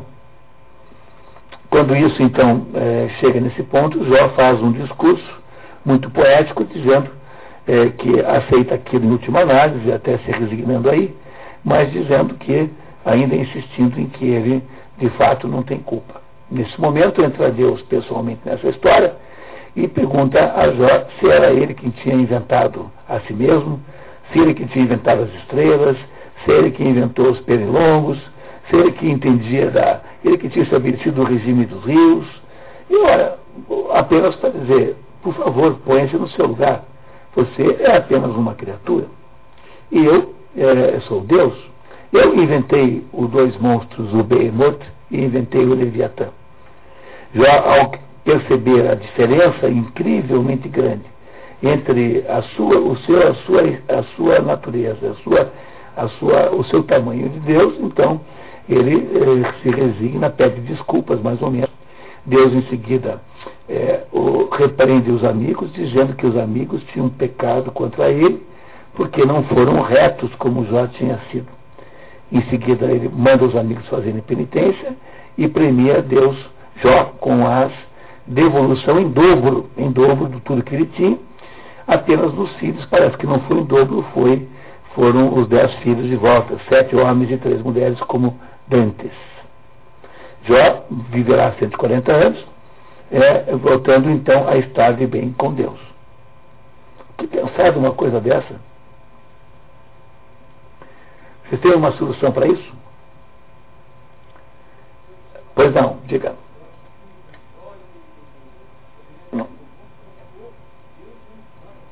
Não, confrontou por causa da desproporção. Porque veja, tá? você acha, por exemplo, que você já pecou mais ou menos que Jó? Então, mas imagine então um sujeito que é notoriamente dito bom. Então, é muito provável que qualquer um de nós seja mais pecador do que este homem. No entanto, não nos acontece uma desgraça desse tamanho. A ninguém, a nenhum de nós acontece isso. Algumas pessoas acontece mais, outras menos. Mas o, dramaticamente na história, aqui é uma, um exagero dramático, o que mais que faltava para o Jó ficar mal? Só virar atleticano. Para isso não tem nenhuma desgraça mais possível para o Jó. O resto aconteceu. Entendeu? Ser o, votado como o, como é que é, o rainha do Galaguei, sei lá, alguma coisa assim, entendeu? O resto aconteceu com o sujeito, pô, não, não tinha mais nada para sobrar, que sobrasse, entendeu? No entanto, ele reclama da desproporção, porque reparem, vocês reparam que o debate entre Jó e os irmãos, os, seus, os amigos, perdão, não são irmãos, eu me enganei, não é um debate em torno da ideia da reciprocidade. Não é isso? Bom, se você tem como princípio de conversa uma lei chamada reciprocidade, e assim, ao bem se pagará com bem, ao mal se pagará com mal. Isso, no fundo, todo mundo acha isso. No fundo, há uma espécie de expectativa geral de que as coisas sejam assim. Você educa seus filhos assim. Porque você não puxa a orelha deles quando eles tiram 10 e nem manda para o cinema quando eles tiram zero. Você faz justamente o contrário. Alguém usa a pedagogia oposta aqui. Nós, nós, de modo geral, agimos em torno desta ideia da reciprocidade na justiça familiar, na justiça a, a civil, não é isso? Não é? Quer dizer, a, a penalidade para um crime grande tem que ser maior do que a penalidade para um crime pequeno. Nós usamos essa lei. Por essa lei, Jó foi, foi, recebeu justiça? O que, que vocês acham? Não, não recebeu justiça. A primeira pergunta para a gente entender a história é assim: por que, que Jó não recebeu justiça? Tem três respostas possíveis a essa pergunta. Qual é a primeira? A primeira é mais simples, porque não há justiça nenhuma. Não há justiça nenhuma. Não é isso? Qual é o conceito dos deuses gregos? O que, é que são os deuses gregos? Não são sujeitos que ficam fazendo, se divertindo às custas da desgraça alheia? Entendeu? Quem esteve aqui no dia da Ilíada viu que um Deus falou assim, ah, o sujeito lá está ganhando os outros, vou lá uma rasteira nele, para ver se ele morre. Quer dizer, a ideia da, da, da, da, justiça grega, por exemplo, é de que os deuses são pessoas fúteis, são pessoas que se divertem com a desgraça alheia. Esse não é o conceito de justiça cristão, que é o conceito, afinal de contas, que nós estamos usando. Portanto, na primeira, na primeira possibilidade, não há nenhuma justiça, não há, portanto, nenhuma expectativa de justiça verdadeiramente. E o fato de que Jó insiste em obter justiça o torna numa espécie de herói, de herói moderno, que é esse herói do qual nós nos compadecemos, como o Figueiredo se compadeceu. É, na verdade, uma espécie de herói camuniano, camusiano. O Camus é que, se o mundo, se não há justiça nenhuma, se não há justiça, então esse mundo é feito aleatoriamente, ou seja, há uh, justiça ou não conforme a ocasião, conforme o, os humores dos deuses. Ora, um mundo feito assim é um mundo intrinsecamente absurdo, porque é um mundo em que não há nenhuma possibilidade de compreensão do seu sentido. Se esse mundo é tipicamente absurdo e o Jó insiste em se comportar bem e tentar ainda assim viver uh, justamente no mundo injusto, quem é Jó? É um herói camusiano é o herói que o Camus acha que nós todos devemos ser. Porque o Camus acha que o mundo é assim. O Camus é um ateu. Ele acha que o mundo é um mundo cheio de injustiça. Que não há justiça possível nesse mundo. Portanto, o sujeito que se comporta assim é o contrário do Dom Juan. Se Dom Juan é na visão do Camus, estou aqui me referindo ao livro O Mito, o Mito. Se o Dom Juan é, o, de acordo com o Camus, o sujeito que é tão maluco quanto o mundo, que vive tão loucamente quanto o mundo é louco, o Jó é uma espécie de santo. É aquele sujeito que, apesar do mundo ser essa absurdidade total, é, ele mesmo assim se comporta bem. O, o Jó é o mais herói, o mais moderno dos heróis sob esse ponto de vista. Se nós adotássemos a ideia de que o que acontece com ele é uma situação de inexistência de justiça. Não havendo justiça nenhuma, o Jó é um herói. Mas a possibilidade de, haver, de não haver justiça nenhuma não é única. Tinha uma pergunta, né? Pois não. O acordo com Satanás parece uma brincadeira de deuses gregos. É isso que você está pensando, né? Tipo, vamos nos divertir. Pega o fulano lá, aquele ali, ó. Tá, pronto, vamos transformar num travesti. Qualquer coisa assim, quer dizer, é como se os, gregos, os deuses gregos estivessem se, se divertindo. Para pressupor que Deus tenha feito esse acordo apenas para fazer uma brincadeira, seria equivaler, né, tornar Deus, o Deus é, cristão equivalente ao Deus, nesse caso o Deus judaico ainda, né, equivalente aos deuses gregos. Mas é possível que haja uma outra razão pela qual Deus fez o acordo, e essa razão, aparentemente, é que Deus queria testar a fé de Jó, de fato. Isso o Jó não sabe, porque Jó não sabe do acordo. Vocês compreendem que nós sabemos isso porque nós vemos a história, mas isso Jó não sabe. Então, Jó não entende que possa haver um sentido justificável fora é, a, que ultrapasse aquela situação. Mas veja, é, é, veja que coisa interessante. Se você pressupõe que não há nenhuma espécie de regra, que a coisa é caótica e que não há justiça nenhuma, essa é a pressuposição natural no politeísmo. Porque o politeísmo é assim, porque a Hera, por exemplo, é a fulana casada com Zeus, que fica então aborrecida com os casos extraconjugais de Zeus e fica perseguindo todas as mulheres com quem Zeus tem filhos. Então, consegue, por exemplo, que a Cimele seja, seja morta por Zeus quando convencendo Zeus a aparecer na sua integridade, a Zemele, ela então é automaticamente pulverizada em cinzas pela luz de Zeus. Então, esse mundo do, do politeísmo que seria o esquema grego, é um mundo tipicamente onde não há justiça, porque a justiça depende dos gostos de cada um. Mas por outro lado, por outro lado, reparem numa coisa importantíssima aqui que vocês não tinham pensado ainda. A hipótese de politeísmo é uma hipótese autocontraditória. Porque eu não posso ter deuses que não são deuses plenamente.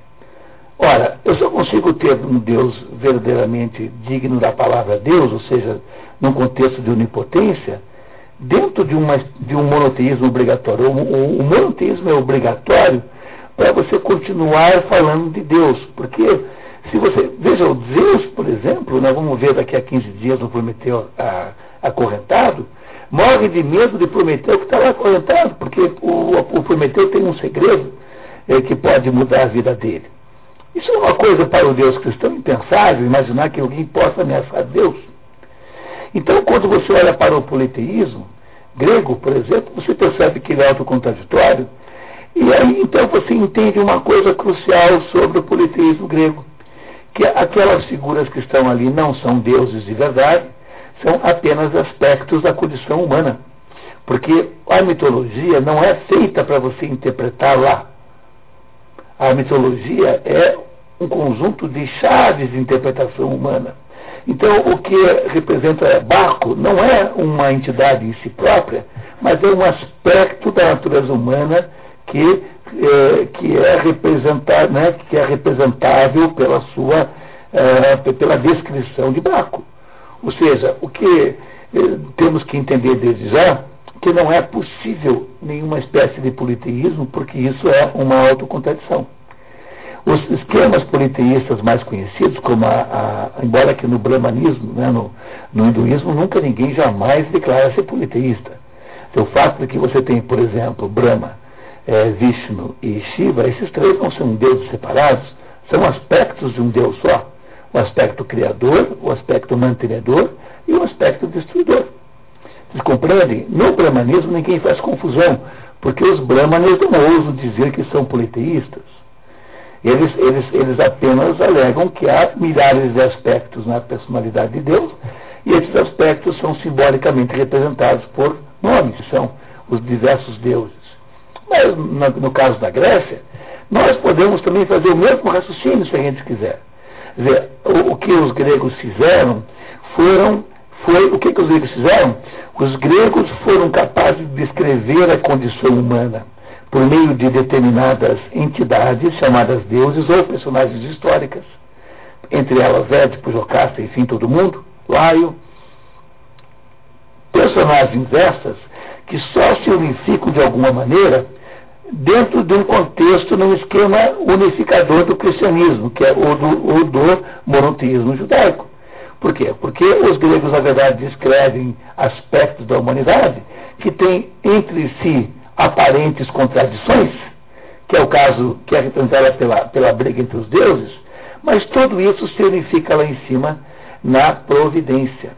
Então, voltamos aqui àquele negócio do Boécio, do dia do Boécio que houve aqui, em que o Boécio demonstra que as aparentes, aparentes contradições do destino são todas resolvidas na unidade harmônica da providência. Portanto, só poderíamos imaginar um mundo habitado por Deus em que as coisas fossem aleatórias, que seria a primeira hipótese, em que Jó eh, não obterá justiça porque não há nenhuma, num mundo sem uma possibilidade de haver Deus. Um Deus monoteísta. A possibilidade de haver um Deus, de haver bondade no mundo e justiça, obrigatoriamente eh, passa pela, pela existência de um princípio de justiça universal. E esse princípio de justiça não é o, a justiça do Apolo, entendeu? Não é a justiça do, do, do, do Aquiles, não é a justiça do, do, do Mercúrio, enfim. A justiça que deve existir necessariamente tem de ser uma justiça unificada em cima. Portanto, a primeira possibilidade de não haver justiça é uma, possi uma possibilidade muito remota. Na prática, é difícil você defender essa tese. Logo, nós obrigatoriamente temos que passar para a segunda hipótese, de que, de fato, existe alguém organizando a justiça no mundo e esse mundo é Deus.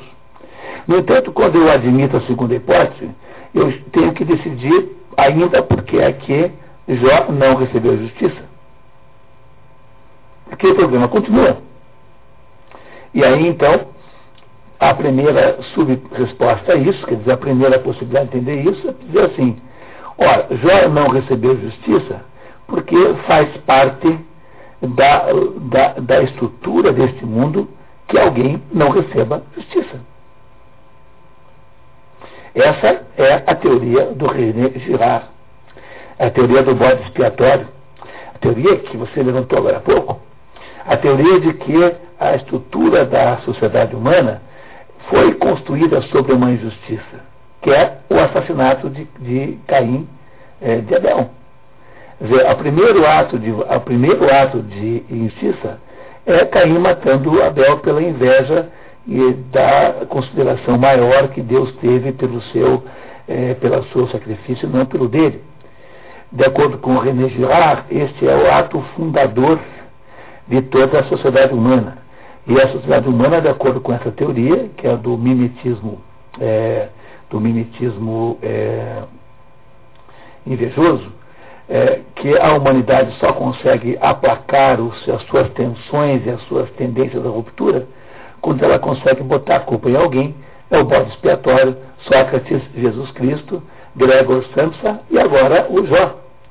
Mas para o René Girard, ele tem até um estudo sobre isso, o René Girard vê no Jó exatamente o sujeito que se recusou a ser bode expiatório. Porque ele não admite a culpa. É como se aquele bodezinho desse uns coices no, nos rabinos e dissesse, não, comigo meu, not with me, guitar né? Não é isso que é o Jó? Ele, ele, ele, ele comporta-se como um bode que não aceitasse ser empurrado pelo abismo abaixo. Porque ele diz assim, não senhor, eu enquanto viver não vou admitir um pecado que eu não cometi. Portanto, o René Girard explica a história do, do René Girard, é um grande, vale a pena ler, tem três livros maravilhosos, A Violência e o Sagrado, a, o outro é o Bode Expiatório e o outro que, que é fundamental, só tem em francês que eu saiba, Les choses cachées depuis le début du monde, as coisas escondidas desde o início do mundo, que é uma tese de que a humanidade se formata eh, por, um, por um processo de violência a, que, ao qual se dá uma abordagem de sacralidade depois pelo raciocínio ritual. Quem é que você escolhe como bode expiatório? É sempre o mais inocente dos, dos indivíduos porque tem que ser não só muito inocente, como absolutamente incapaz de se defender. Por isso que quando você escolhe o carneiro, você escolhe aquele com um ar mais humano. É, e por que logo o carneiro? Porque é um de todos os animais, digamos, domésticos, de, que tem valor econômico, né? Porque o cachorro não faz sentido, né? Tem que ser alguma coisa que você sacrifique, que você deixe de ter. Não é isso? Tá? Veja que até Deus concorda com isso. Deus não deixou o seu filho ser morto para viabilizar a humanidade? Vocês compreendem que até Deus topa isso? E essa deve ser a razão pela qual, é, no final da história, Deus não devolve os dez filhos que tinha antes. Que parece ser a maior de todas as sacanagens, né? E se vocês sentiram isso, quer dizer, pô, mas peraí, mas os meus filhos, os meus dez filhos, esses não vão mais vir. Porque devolver os carneiros é ótimo, tal, mas os filhos. Talvez Jó tenha que aceitar o mesmo, o mesmo sacrifício que Deus aceitou, imolando o filho, depois, mais tarde, quando há né, a de Jesus Cristo. Também não é um sacrifício de sangue. O René Girard tem uma enorme quantidade de razão. Então, o René, pela, pela explicação do René Girard, a razão pela qual Jó não obtém justiça é porque ele alguém tem que ser injustiçado mesmo. Ele faz parte da estrutura da sociedade humana que alguém pague o pato. E pior do que isso, quanto mais você for inocente, maior a chance de você ser vítima disso. Não tem a menor dúvida. Isso foi muito diminuído hoje em dia, porque implantou-se um sistema legal, jurídico. Mas mesmo assim, em situações concretas do dia a dia, você nunca foi injustiçado por ninguém. Mas você deve ter sido injustiçado muitas vezes. E essa é a razão pela qual Jó não obtém justiça. Porque alguém, na visão do René Girard, alguém precisa ser injustiçado para que o mundo possa ser tal como o mundo é. Mas essa explicação, estando certa ou errada, nos remete a uma explicação muito maior que engloba essa, que é aquilo que o Eliú basicamente nos, nos, nos, nos comunica, e que depois Deus confirma na sua fala final. Então, o que o, o tanto o Eliú sugere, tanto é que o Eliú não é castigado como os outros três. Né? Ele, o que ele sugere e que, e que depois Deus confirma é que há neste mundo uma quantidade, uma complexidade tão extraordinária que é impossível ao ser humano entender os desígnios de Deus. Então, se Deus acha, por exemplo, que faz parte natural do mundo caído, que ele seja montado em cima da violência, porque quando você lê o episódio de Caim e Abel, então é assim, Deus chama Caim e fala assim, cadê seu irmão? Aí responde malcriadamente, eu por acaso sou guarda do meu irmão?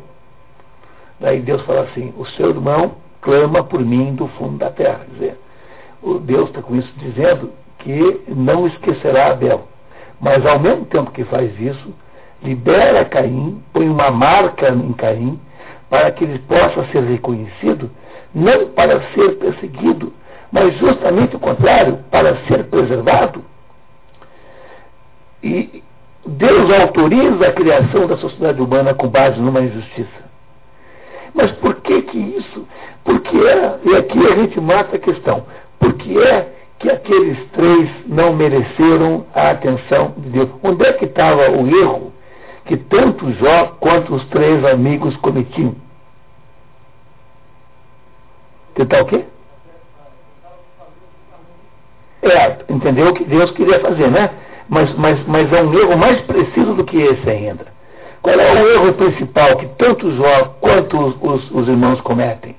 Os irmãos, desculpe, eu estou com isso na cabeça. Os amigos não. É, a, a, só a, o, consideravam o princípio da retribuição como aplicado somente, exclusivamente à vida terrestre. Pô. Olha, o Eliú não, porque o Eliú diz que tem mais, mas o Eliú não sabe tudo, ele apenas consegue desfocar um pouquinho aquela discussão errada.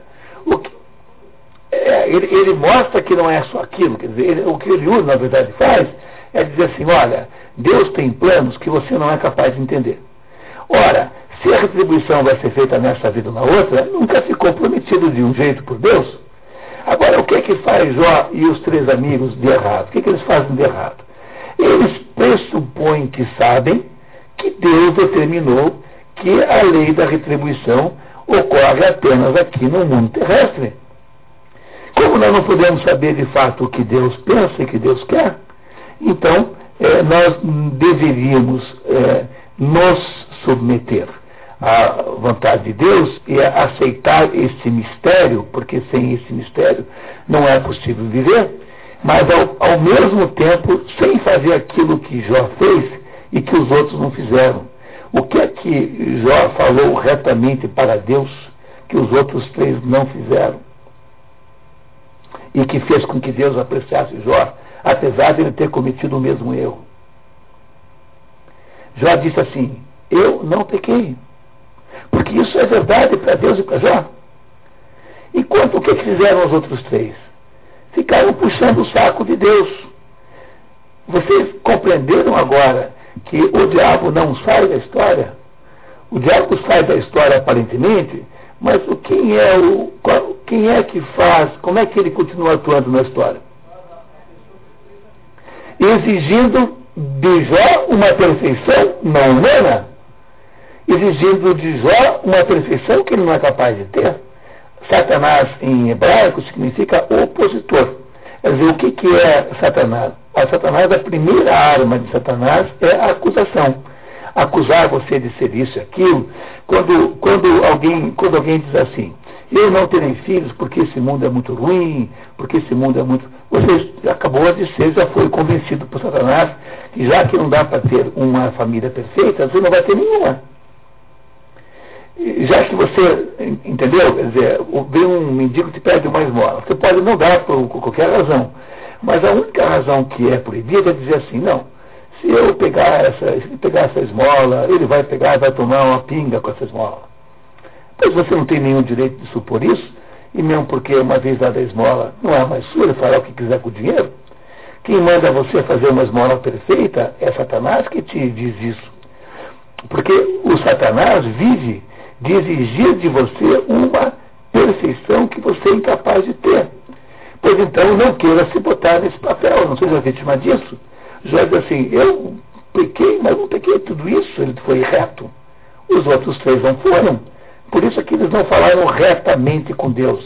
Ficaram fazendo o quê? Ficaram fazendo uma espécie de puxa-saquismo, né? querendo, que, querendo inventar provas, querendo inventar argumentos falsos para, para justificar a desgraça e a miséria de, de, de Jó. Não, porque basta que você não faça nada para que o diabo impeça que você faça, cumpra o seu, o seu, o seu percurso ontológico. Por que, que o diabo só faz aquilo que, que Deus quer? Porque o diabo, na verdade, é apenas um aspecto eh, na mentalidade de Deus que é contrário ao homem e quer fazer o homem mostrar que tem valor mesmo. Por isso é que o diabo não é inimigo de Deus. Deus não tem inimigo, seria uma bobagem imaginar o diabo inimigo de Deus. O diabo é inimigo do homem. Então, quem é o diabo? O diabo é aquele que tenta você com a perfeição, com a vaidade da perfeição. É aquele sujeito que tenta paralisar a sua existência. Você não pode fazer mais nada porque qualquer coisa que você faça será imperfeita. É isso que os três amigos tentam fazer com Jó. Eles, nesse momento, estão, de alguma maneira, estão submetidos a força, uma força demoníaca, simbolicamente, que eles não sabem que estão submetidos, pois a sua vida não pode ser perfeita. Então, se você teve filhos e, e, e o resultado da educação que você deu aos seus filhos não foi é, conforme todo mundo tem esperado, paciência, você fez o que pode, meu Deus. A primeira regra, a primeira, é, a primeira coisa a aprender dessa história é que a gente não tem que entrar na conversa satânica de que só a perfeição equivale. É porque às vezes a gente só pode fazer o que pode e não consegue fazer nada mais do que isso. E fazer o que pode já é uma grande coisa. Então, quando você vê, por exemplo, uma mulher pobre com uma criança no colo jogada no chão, e essa criança está ali sendo cuidada de alguma maneira, muito, muito ruim. Aquela, aquele ato de cuidar daquela criança é moralmente absolutamente legítimo. Porque ela não tem mais do que uma mamadeira velha com um pouco de água meio suja. Quer dizer, achar que aquela pessoa é uma pessoa é, errada é você ter comprado o preconceito satânico que está por trás disso tudo. Como é que as ditaduras totalitárias são implementadas? Quando o partido político convence você de que você é um monstro, que você tem uma dívida social, que você é uma elite privilegiada, que não sei o quê, e aí então, tendo em vista o fato de que você se convenceu dessa mentira, eles então aparecem com a solução. É assim, é simples. Vocês me dão 40% do PIB e eu restituo a justiça sobre a terra. Depois 50%, depois 60%. E aí então, quando eles não resolveram com 60%, vão dizer o seguinte, que a criminalidade que existe não é culpa do criminoso. Quando um sujeito entra numa casa e mata cinco pessoas, há seis vítimas. Há cinco que morreram e o pobre coitado do assassino, que é uma vítima da sociedade. Então, para resolver esta maldade social, eu preciso de mais de 10% do PIB para fazer um, o Ministério Nacional da Recuperação das Boas Almas. Não é possível implementar uma ditadura totalitária a não ser pelo caminho diabólico de exigir a perfeição ao ser humano. Essa é a ideia central da história que vocês acabaram de ler é a ideia fulcral, é o, o núcleo central do que nós estamos sendo ensinados aí por Deus. Nós estamos sendo ensinados a não abdicarmos dos nossos direitos de existência humana. Porque se por um lado nós temos que nos comportar com, ante a esses mistérios com humildade e uh, com nossa pequenez, por outro lado, nós não estamos obrigados a uma perfeição de que não podemos ter você consegue aplicar isso na sua vida prática, você desneurotiza metade das suas coisas. Porque é, o que a gente chama de neurose, no fundo, no fundo, sempre tem origem numa mentira. Entendeu? O sujeito pensa que é empresário, mas no fundo quer ser padre. Então você é um empresário péssimo. Vai passar a vida fingindo que é, que é empresário. Fica neurótico. Tudo aquilo que você mente, o, o Juan César Miller, um, um psicólogo muito talentoso, dizia que neurose é uma mentira que te contaram e na qual você ainda acredita. É, no sentido de que a neurose sempre tem origem numa mentira. Então, o, o, o modo de você neurotizar alguém é você ensinar alguma mentira e a pessoa acreditar de verdade. Então, o sujeito que sabe que é mentiroso é só um farsante. Mas o pior é quando ele começa a acreditar na mentira que ele inventou para ele mesmo. Aí ele vira neurótico. Essa é a diferença entre o farsante e o neurótico, é quanto você sabe é, de você mesmo. Então, o que, o que o livro de Jó nos ensina a entender é de que há uma diferença extraordinária entre a condição humana e a condição divina. Essa enorme desproporção entre essas duas coisas faz com que nós devamos, em princípio, nos submetemos a um grau incorrigível de ignorância. Nós não saberemos nunca é, nada sobre, é, a não ser fragmentos sobre a existência do mundo, o, seu, o sentido disso, daquilo. Nós nunca saberemos nada disso. No entanto, ao mesmo tempo em que nós não sabemos nada disso, do nosso, na nossa dimensão humana, isso não é um defeito em si. E não se pode exigir de nós mesmos que sejamos como Deus, porque isso é que é, isso é que é soberba. Você imaginar que pode ser tão perfeito quanto Deus, não pode. O Thomas de Kempis dizia que você tem que fazer a imitação de Cristo. Mas a imitação é sempre um pouco de mimética, né? Apenas isso, você não consegue ser Deus como, como Cristo, não é possível, como, como, como Jesus Cristo. Se você também pensar por outro lado, o livro de Jó é o livro que faz a ponte entre o Velho e o Novo Testamento. Porque em seguida, só 400 anos depois, há um Jó, que, o novo Jó, obviamente guardadas as proporções, há o novo Jó, que é de fato sacrificado completamente, que é Jesus Cristo. Apenas para Deus reforçar a ideia de que existem certas coisas nesse mundo que nós não compreendemos e que aparentemente são muito ruins, mas que no fundo têm um sentido. E que compete a nós nos submetermos humildemente a estes mistérios. Mas, ao mesmo tempo que nós nos submetemos aos mistérios, nós não estamos obrigados a sermos melhores que Deus.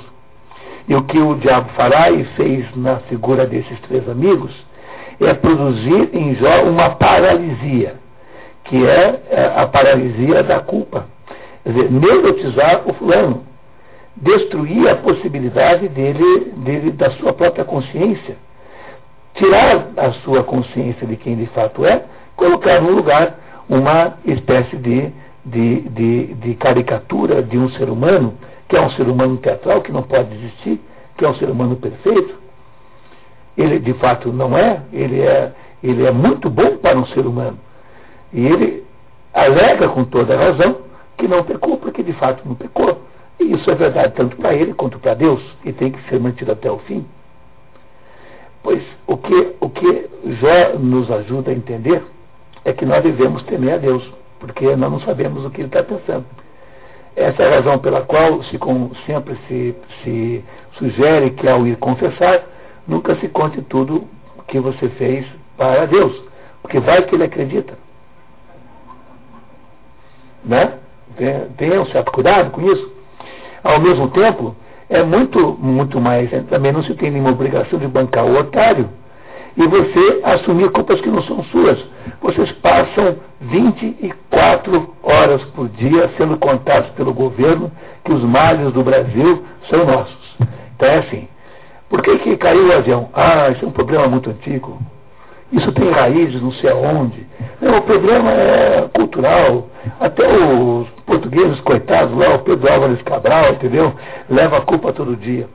Quer dizer, o tempo todo o governo conta para você, como os, os três é, amigos, que eh, nós somos absolutamente malignos e culpados, quando de fato nós não somos. E não é para dar dinheiro para eles resolverem não, porque o SUS não vai fazer um trabalho melhor que Deus. Pode garantir para vocês que não fará. Entenderam? Quer dizer, a conversa totalitária começa sempre com essa conversa diabólica de provar o quanto você é mal e que você não admite que você é mal. Não é possível implantar nenhum totalitarismo a não ser partindo dessa conversinha fiada. E esse é o problema central que esse livro aí nos ajuda a entender. Você tem uma pergunta?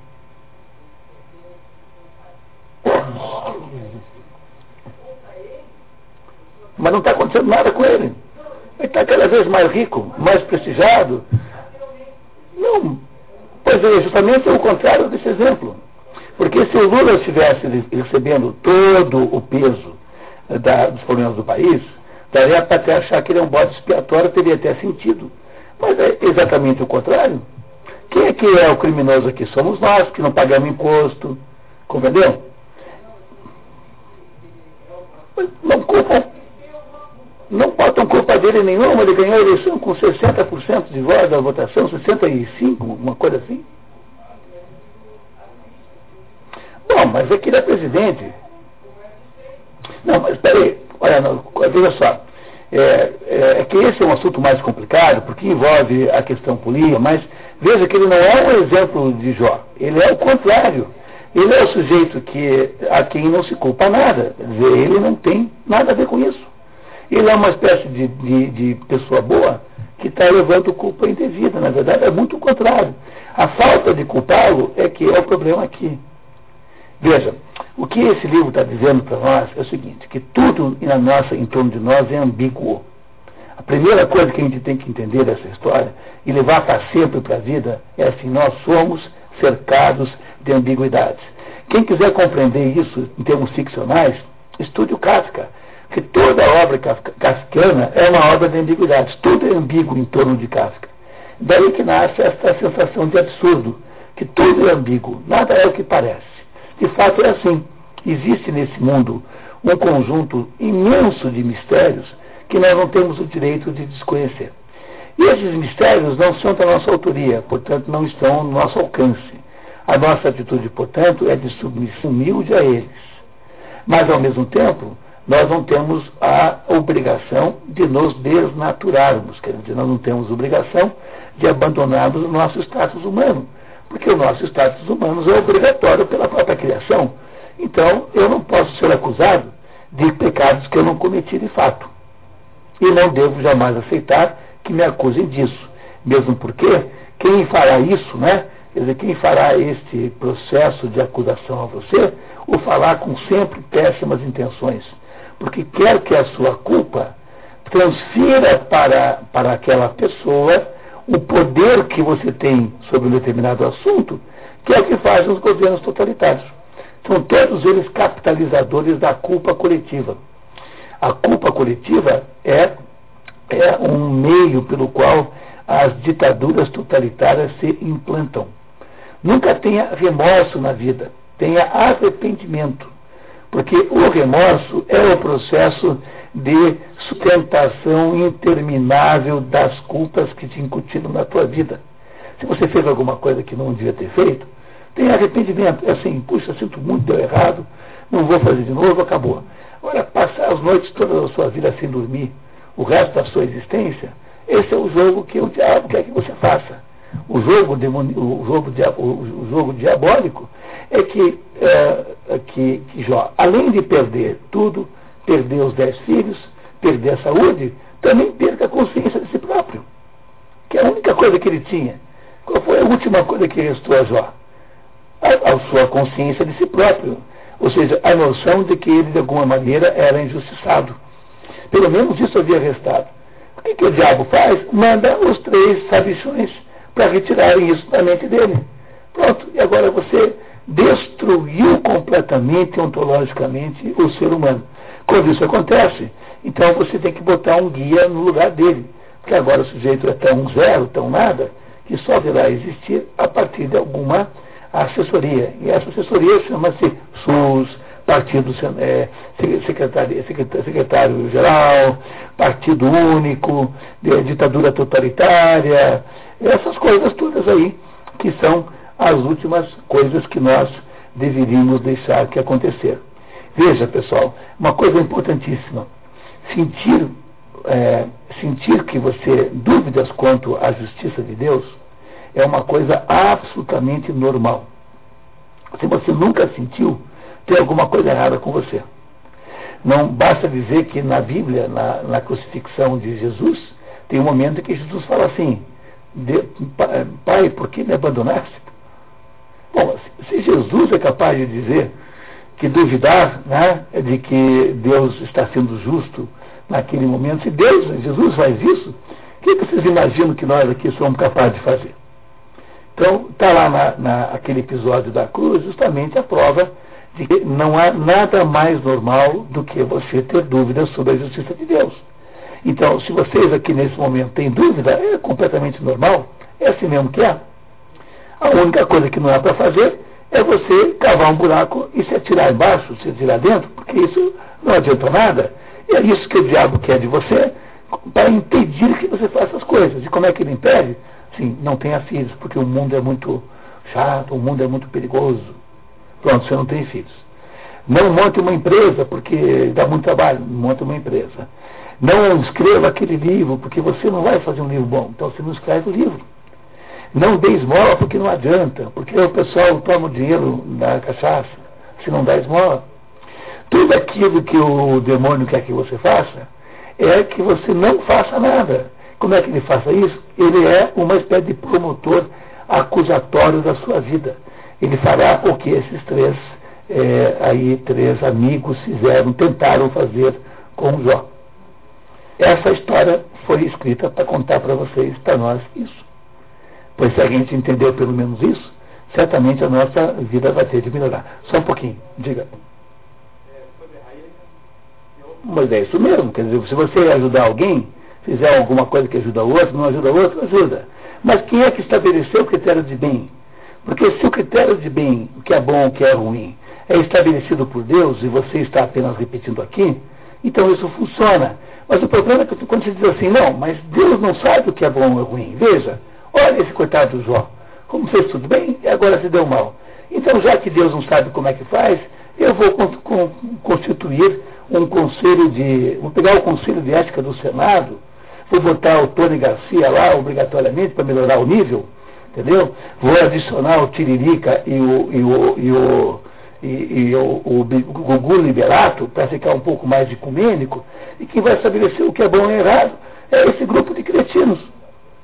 Entendeu? O problema do mundo contemporâneo é que eu não aceito a possibilidade de que Deus sabe alguma coisa, porque eu não entendo a aparência das coisas. A aparência das coisas é enigmática. Como eu, eu não entendo por quê? Porque as coisas estão muito além da minha capacidade de, de, compreensão. Então, em vez de me submeter ao que parece ser eh, feito por alguém que sabe mais do que eu, eu decreto que nada faz sentido, que é o homem revoltado do Albert Camus. E estabeleço que no lugar de Deus vai reinar agora Robespierre. Robespierre vai ser o Saint Just, o que não era nem santo nem justo. Vão ser os. É o quê? Ué, a civilização só existe quando você produz, é, quando você a produz a partir de uma ideia religiosa. Não há nenhuma civilização no mundo que tenha existência autônoma. Você teve, pega os árabes, o que, que os árabes eram? Era um grupinho de guiadores de camelo, sei lá o quê, lá umas tribinhas. Aí um belo dia vem o islamismo. 50, 60 anos depois você tem uma civilização continental. Não, não existe civilização que não tenha origem religiosa. Ponto.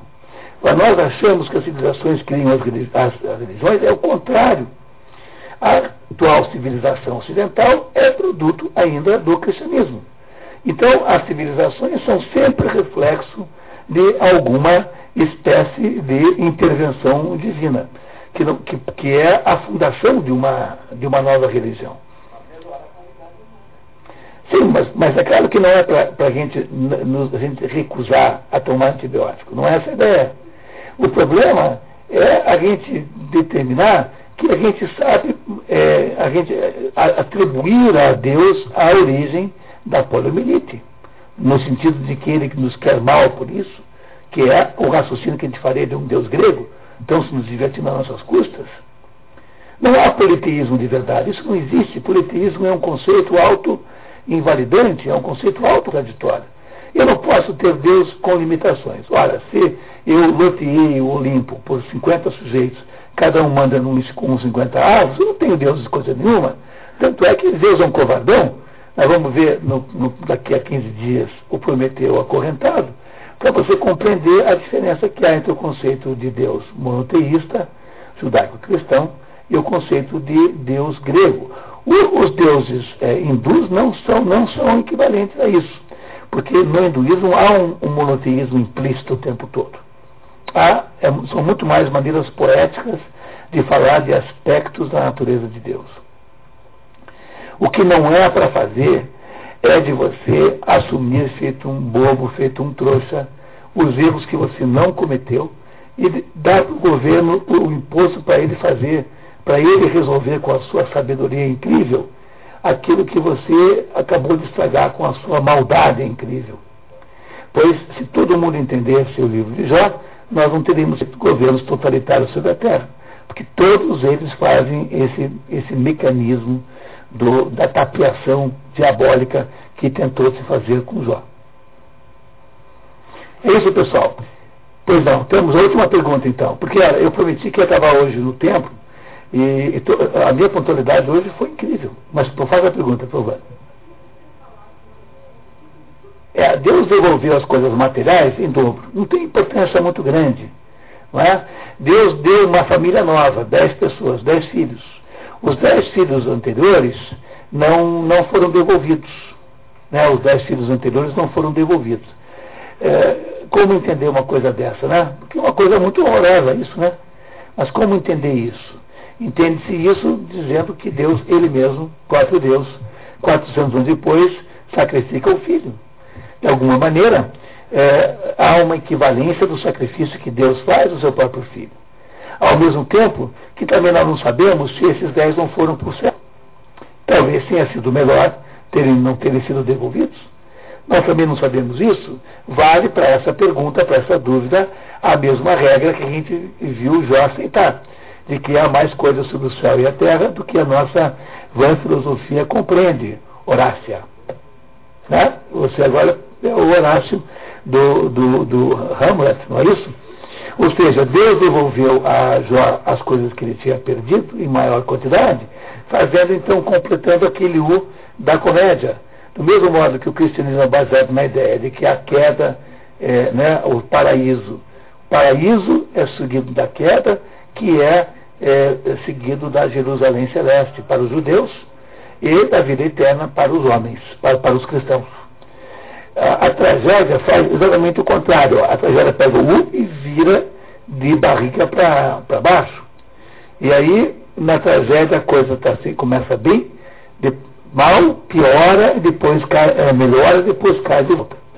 Portanto, o que está implícito nisso é de que há uma possibilidade de salvação, contanto que nós sejamos capazes de fazer a nossa tarefa humana. Humana, a nossa tarefa humana. E a nossa tarefa humana não é a tarefa de Deus, é apenas a tarefa humana. Isso é que é falar retamente com Deus. Dizer assim, olha aqui meu filho, eu não sou capaz de fazer mais do que eu estou fazendo. Eu já só faço isso, eu faço tudo que eu posso, eu cumpro a minha obrigação, por favor, não namore. Dizer, mas Deus nunca vai te cobrar. Deus sabe todos os teus pecados, entendeu? Quem vai ficar inventando pecado que não existe é o diabo. Porque a única forma que ele tem de te prejudicar é te imobilizar. E nenhum outro, nenhuma outra consequência é tão grave quanto essa. Porque ao ser imobilizado, você não é capaz de fazer coisa nenhuma e a sua existência ontológica não se cumpre. Do mesmo modo, é mais ou menos a situação que seria de uma água que não molha, de um fogo que não queima. Se você é um ser humano que não age como tal, você é tão inútil quanto uma água que não molha e um fogo que não queima. Há uma coisa chamada fracasso ontológico. É aquilo que acontece com você quando você se deixa tapear pelo diabo, nesse sentido. Última mesmo agora. Olha, estou tentando terminar aí, pessoal. Todos estão de prova que eu prometi que não ia passar do horário e estou tentando. Behemoth. Não, os dois são monstros. A natureza que Deus cria no Behemoth é capaz de fazer coisas terríveis. Capaz de matar você num tsunami, capaz de matar você numa chuva muito grande. Não veja como bem. É, a, o Behemoth representa a ordem que Deus montou, que é uma ordem misteriosa, na qual existem coisas que parecem boas e coisas que não parecem. Se elas são boas ou não, tudo isso só vai saber no final da história. Porque o sentido da história só é perceptível, só é, é realizável no fim da história. Entendeu? Você não sabe como vai acabar o filme. Então, o bem morto não é um agente do bem, ele é uma ordem que Deus. Está escrito aqui, ó, palavras de Deus, hein? Ele é o caminho de Deus. Isso mesmo, isso mesmo. É? Então, é, é, é por isso que Eliú não é condenado por Deus, ou então porque o quem, quem botou Eliú lá esqueceu de, de botar no fim.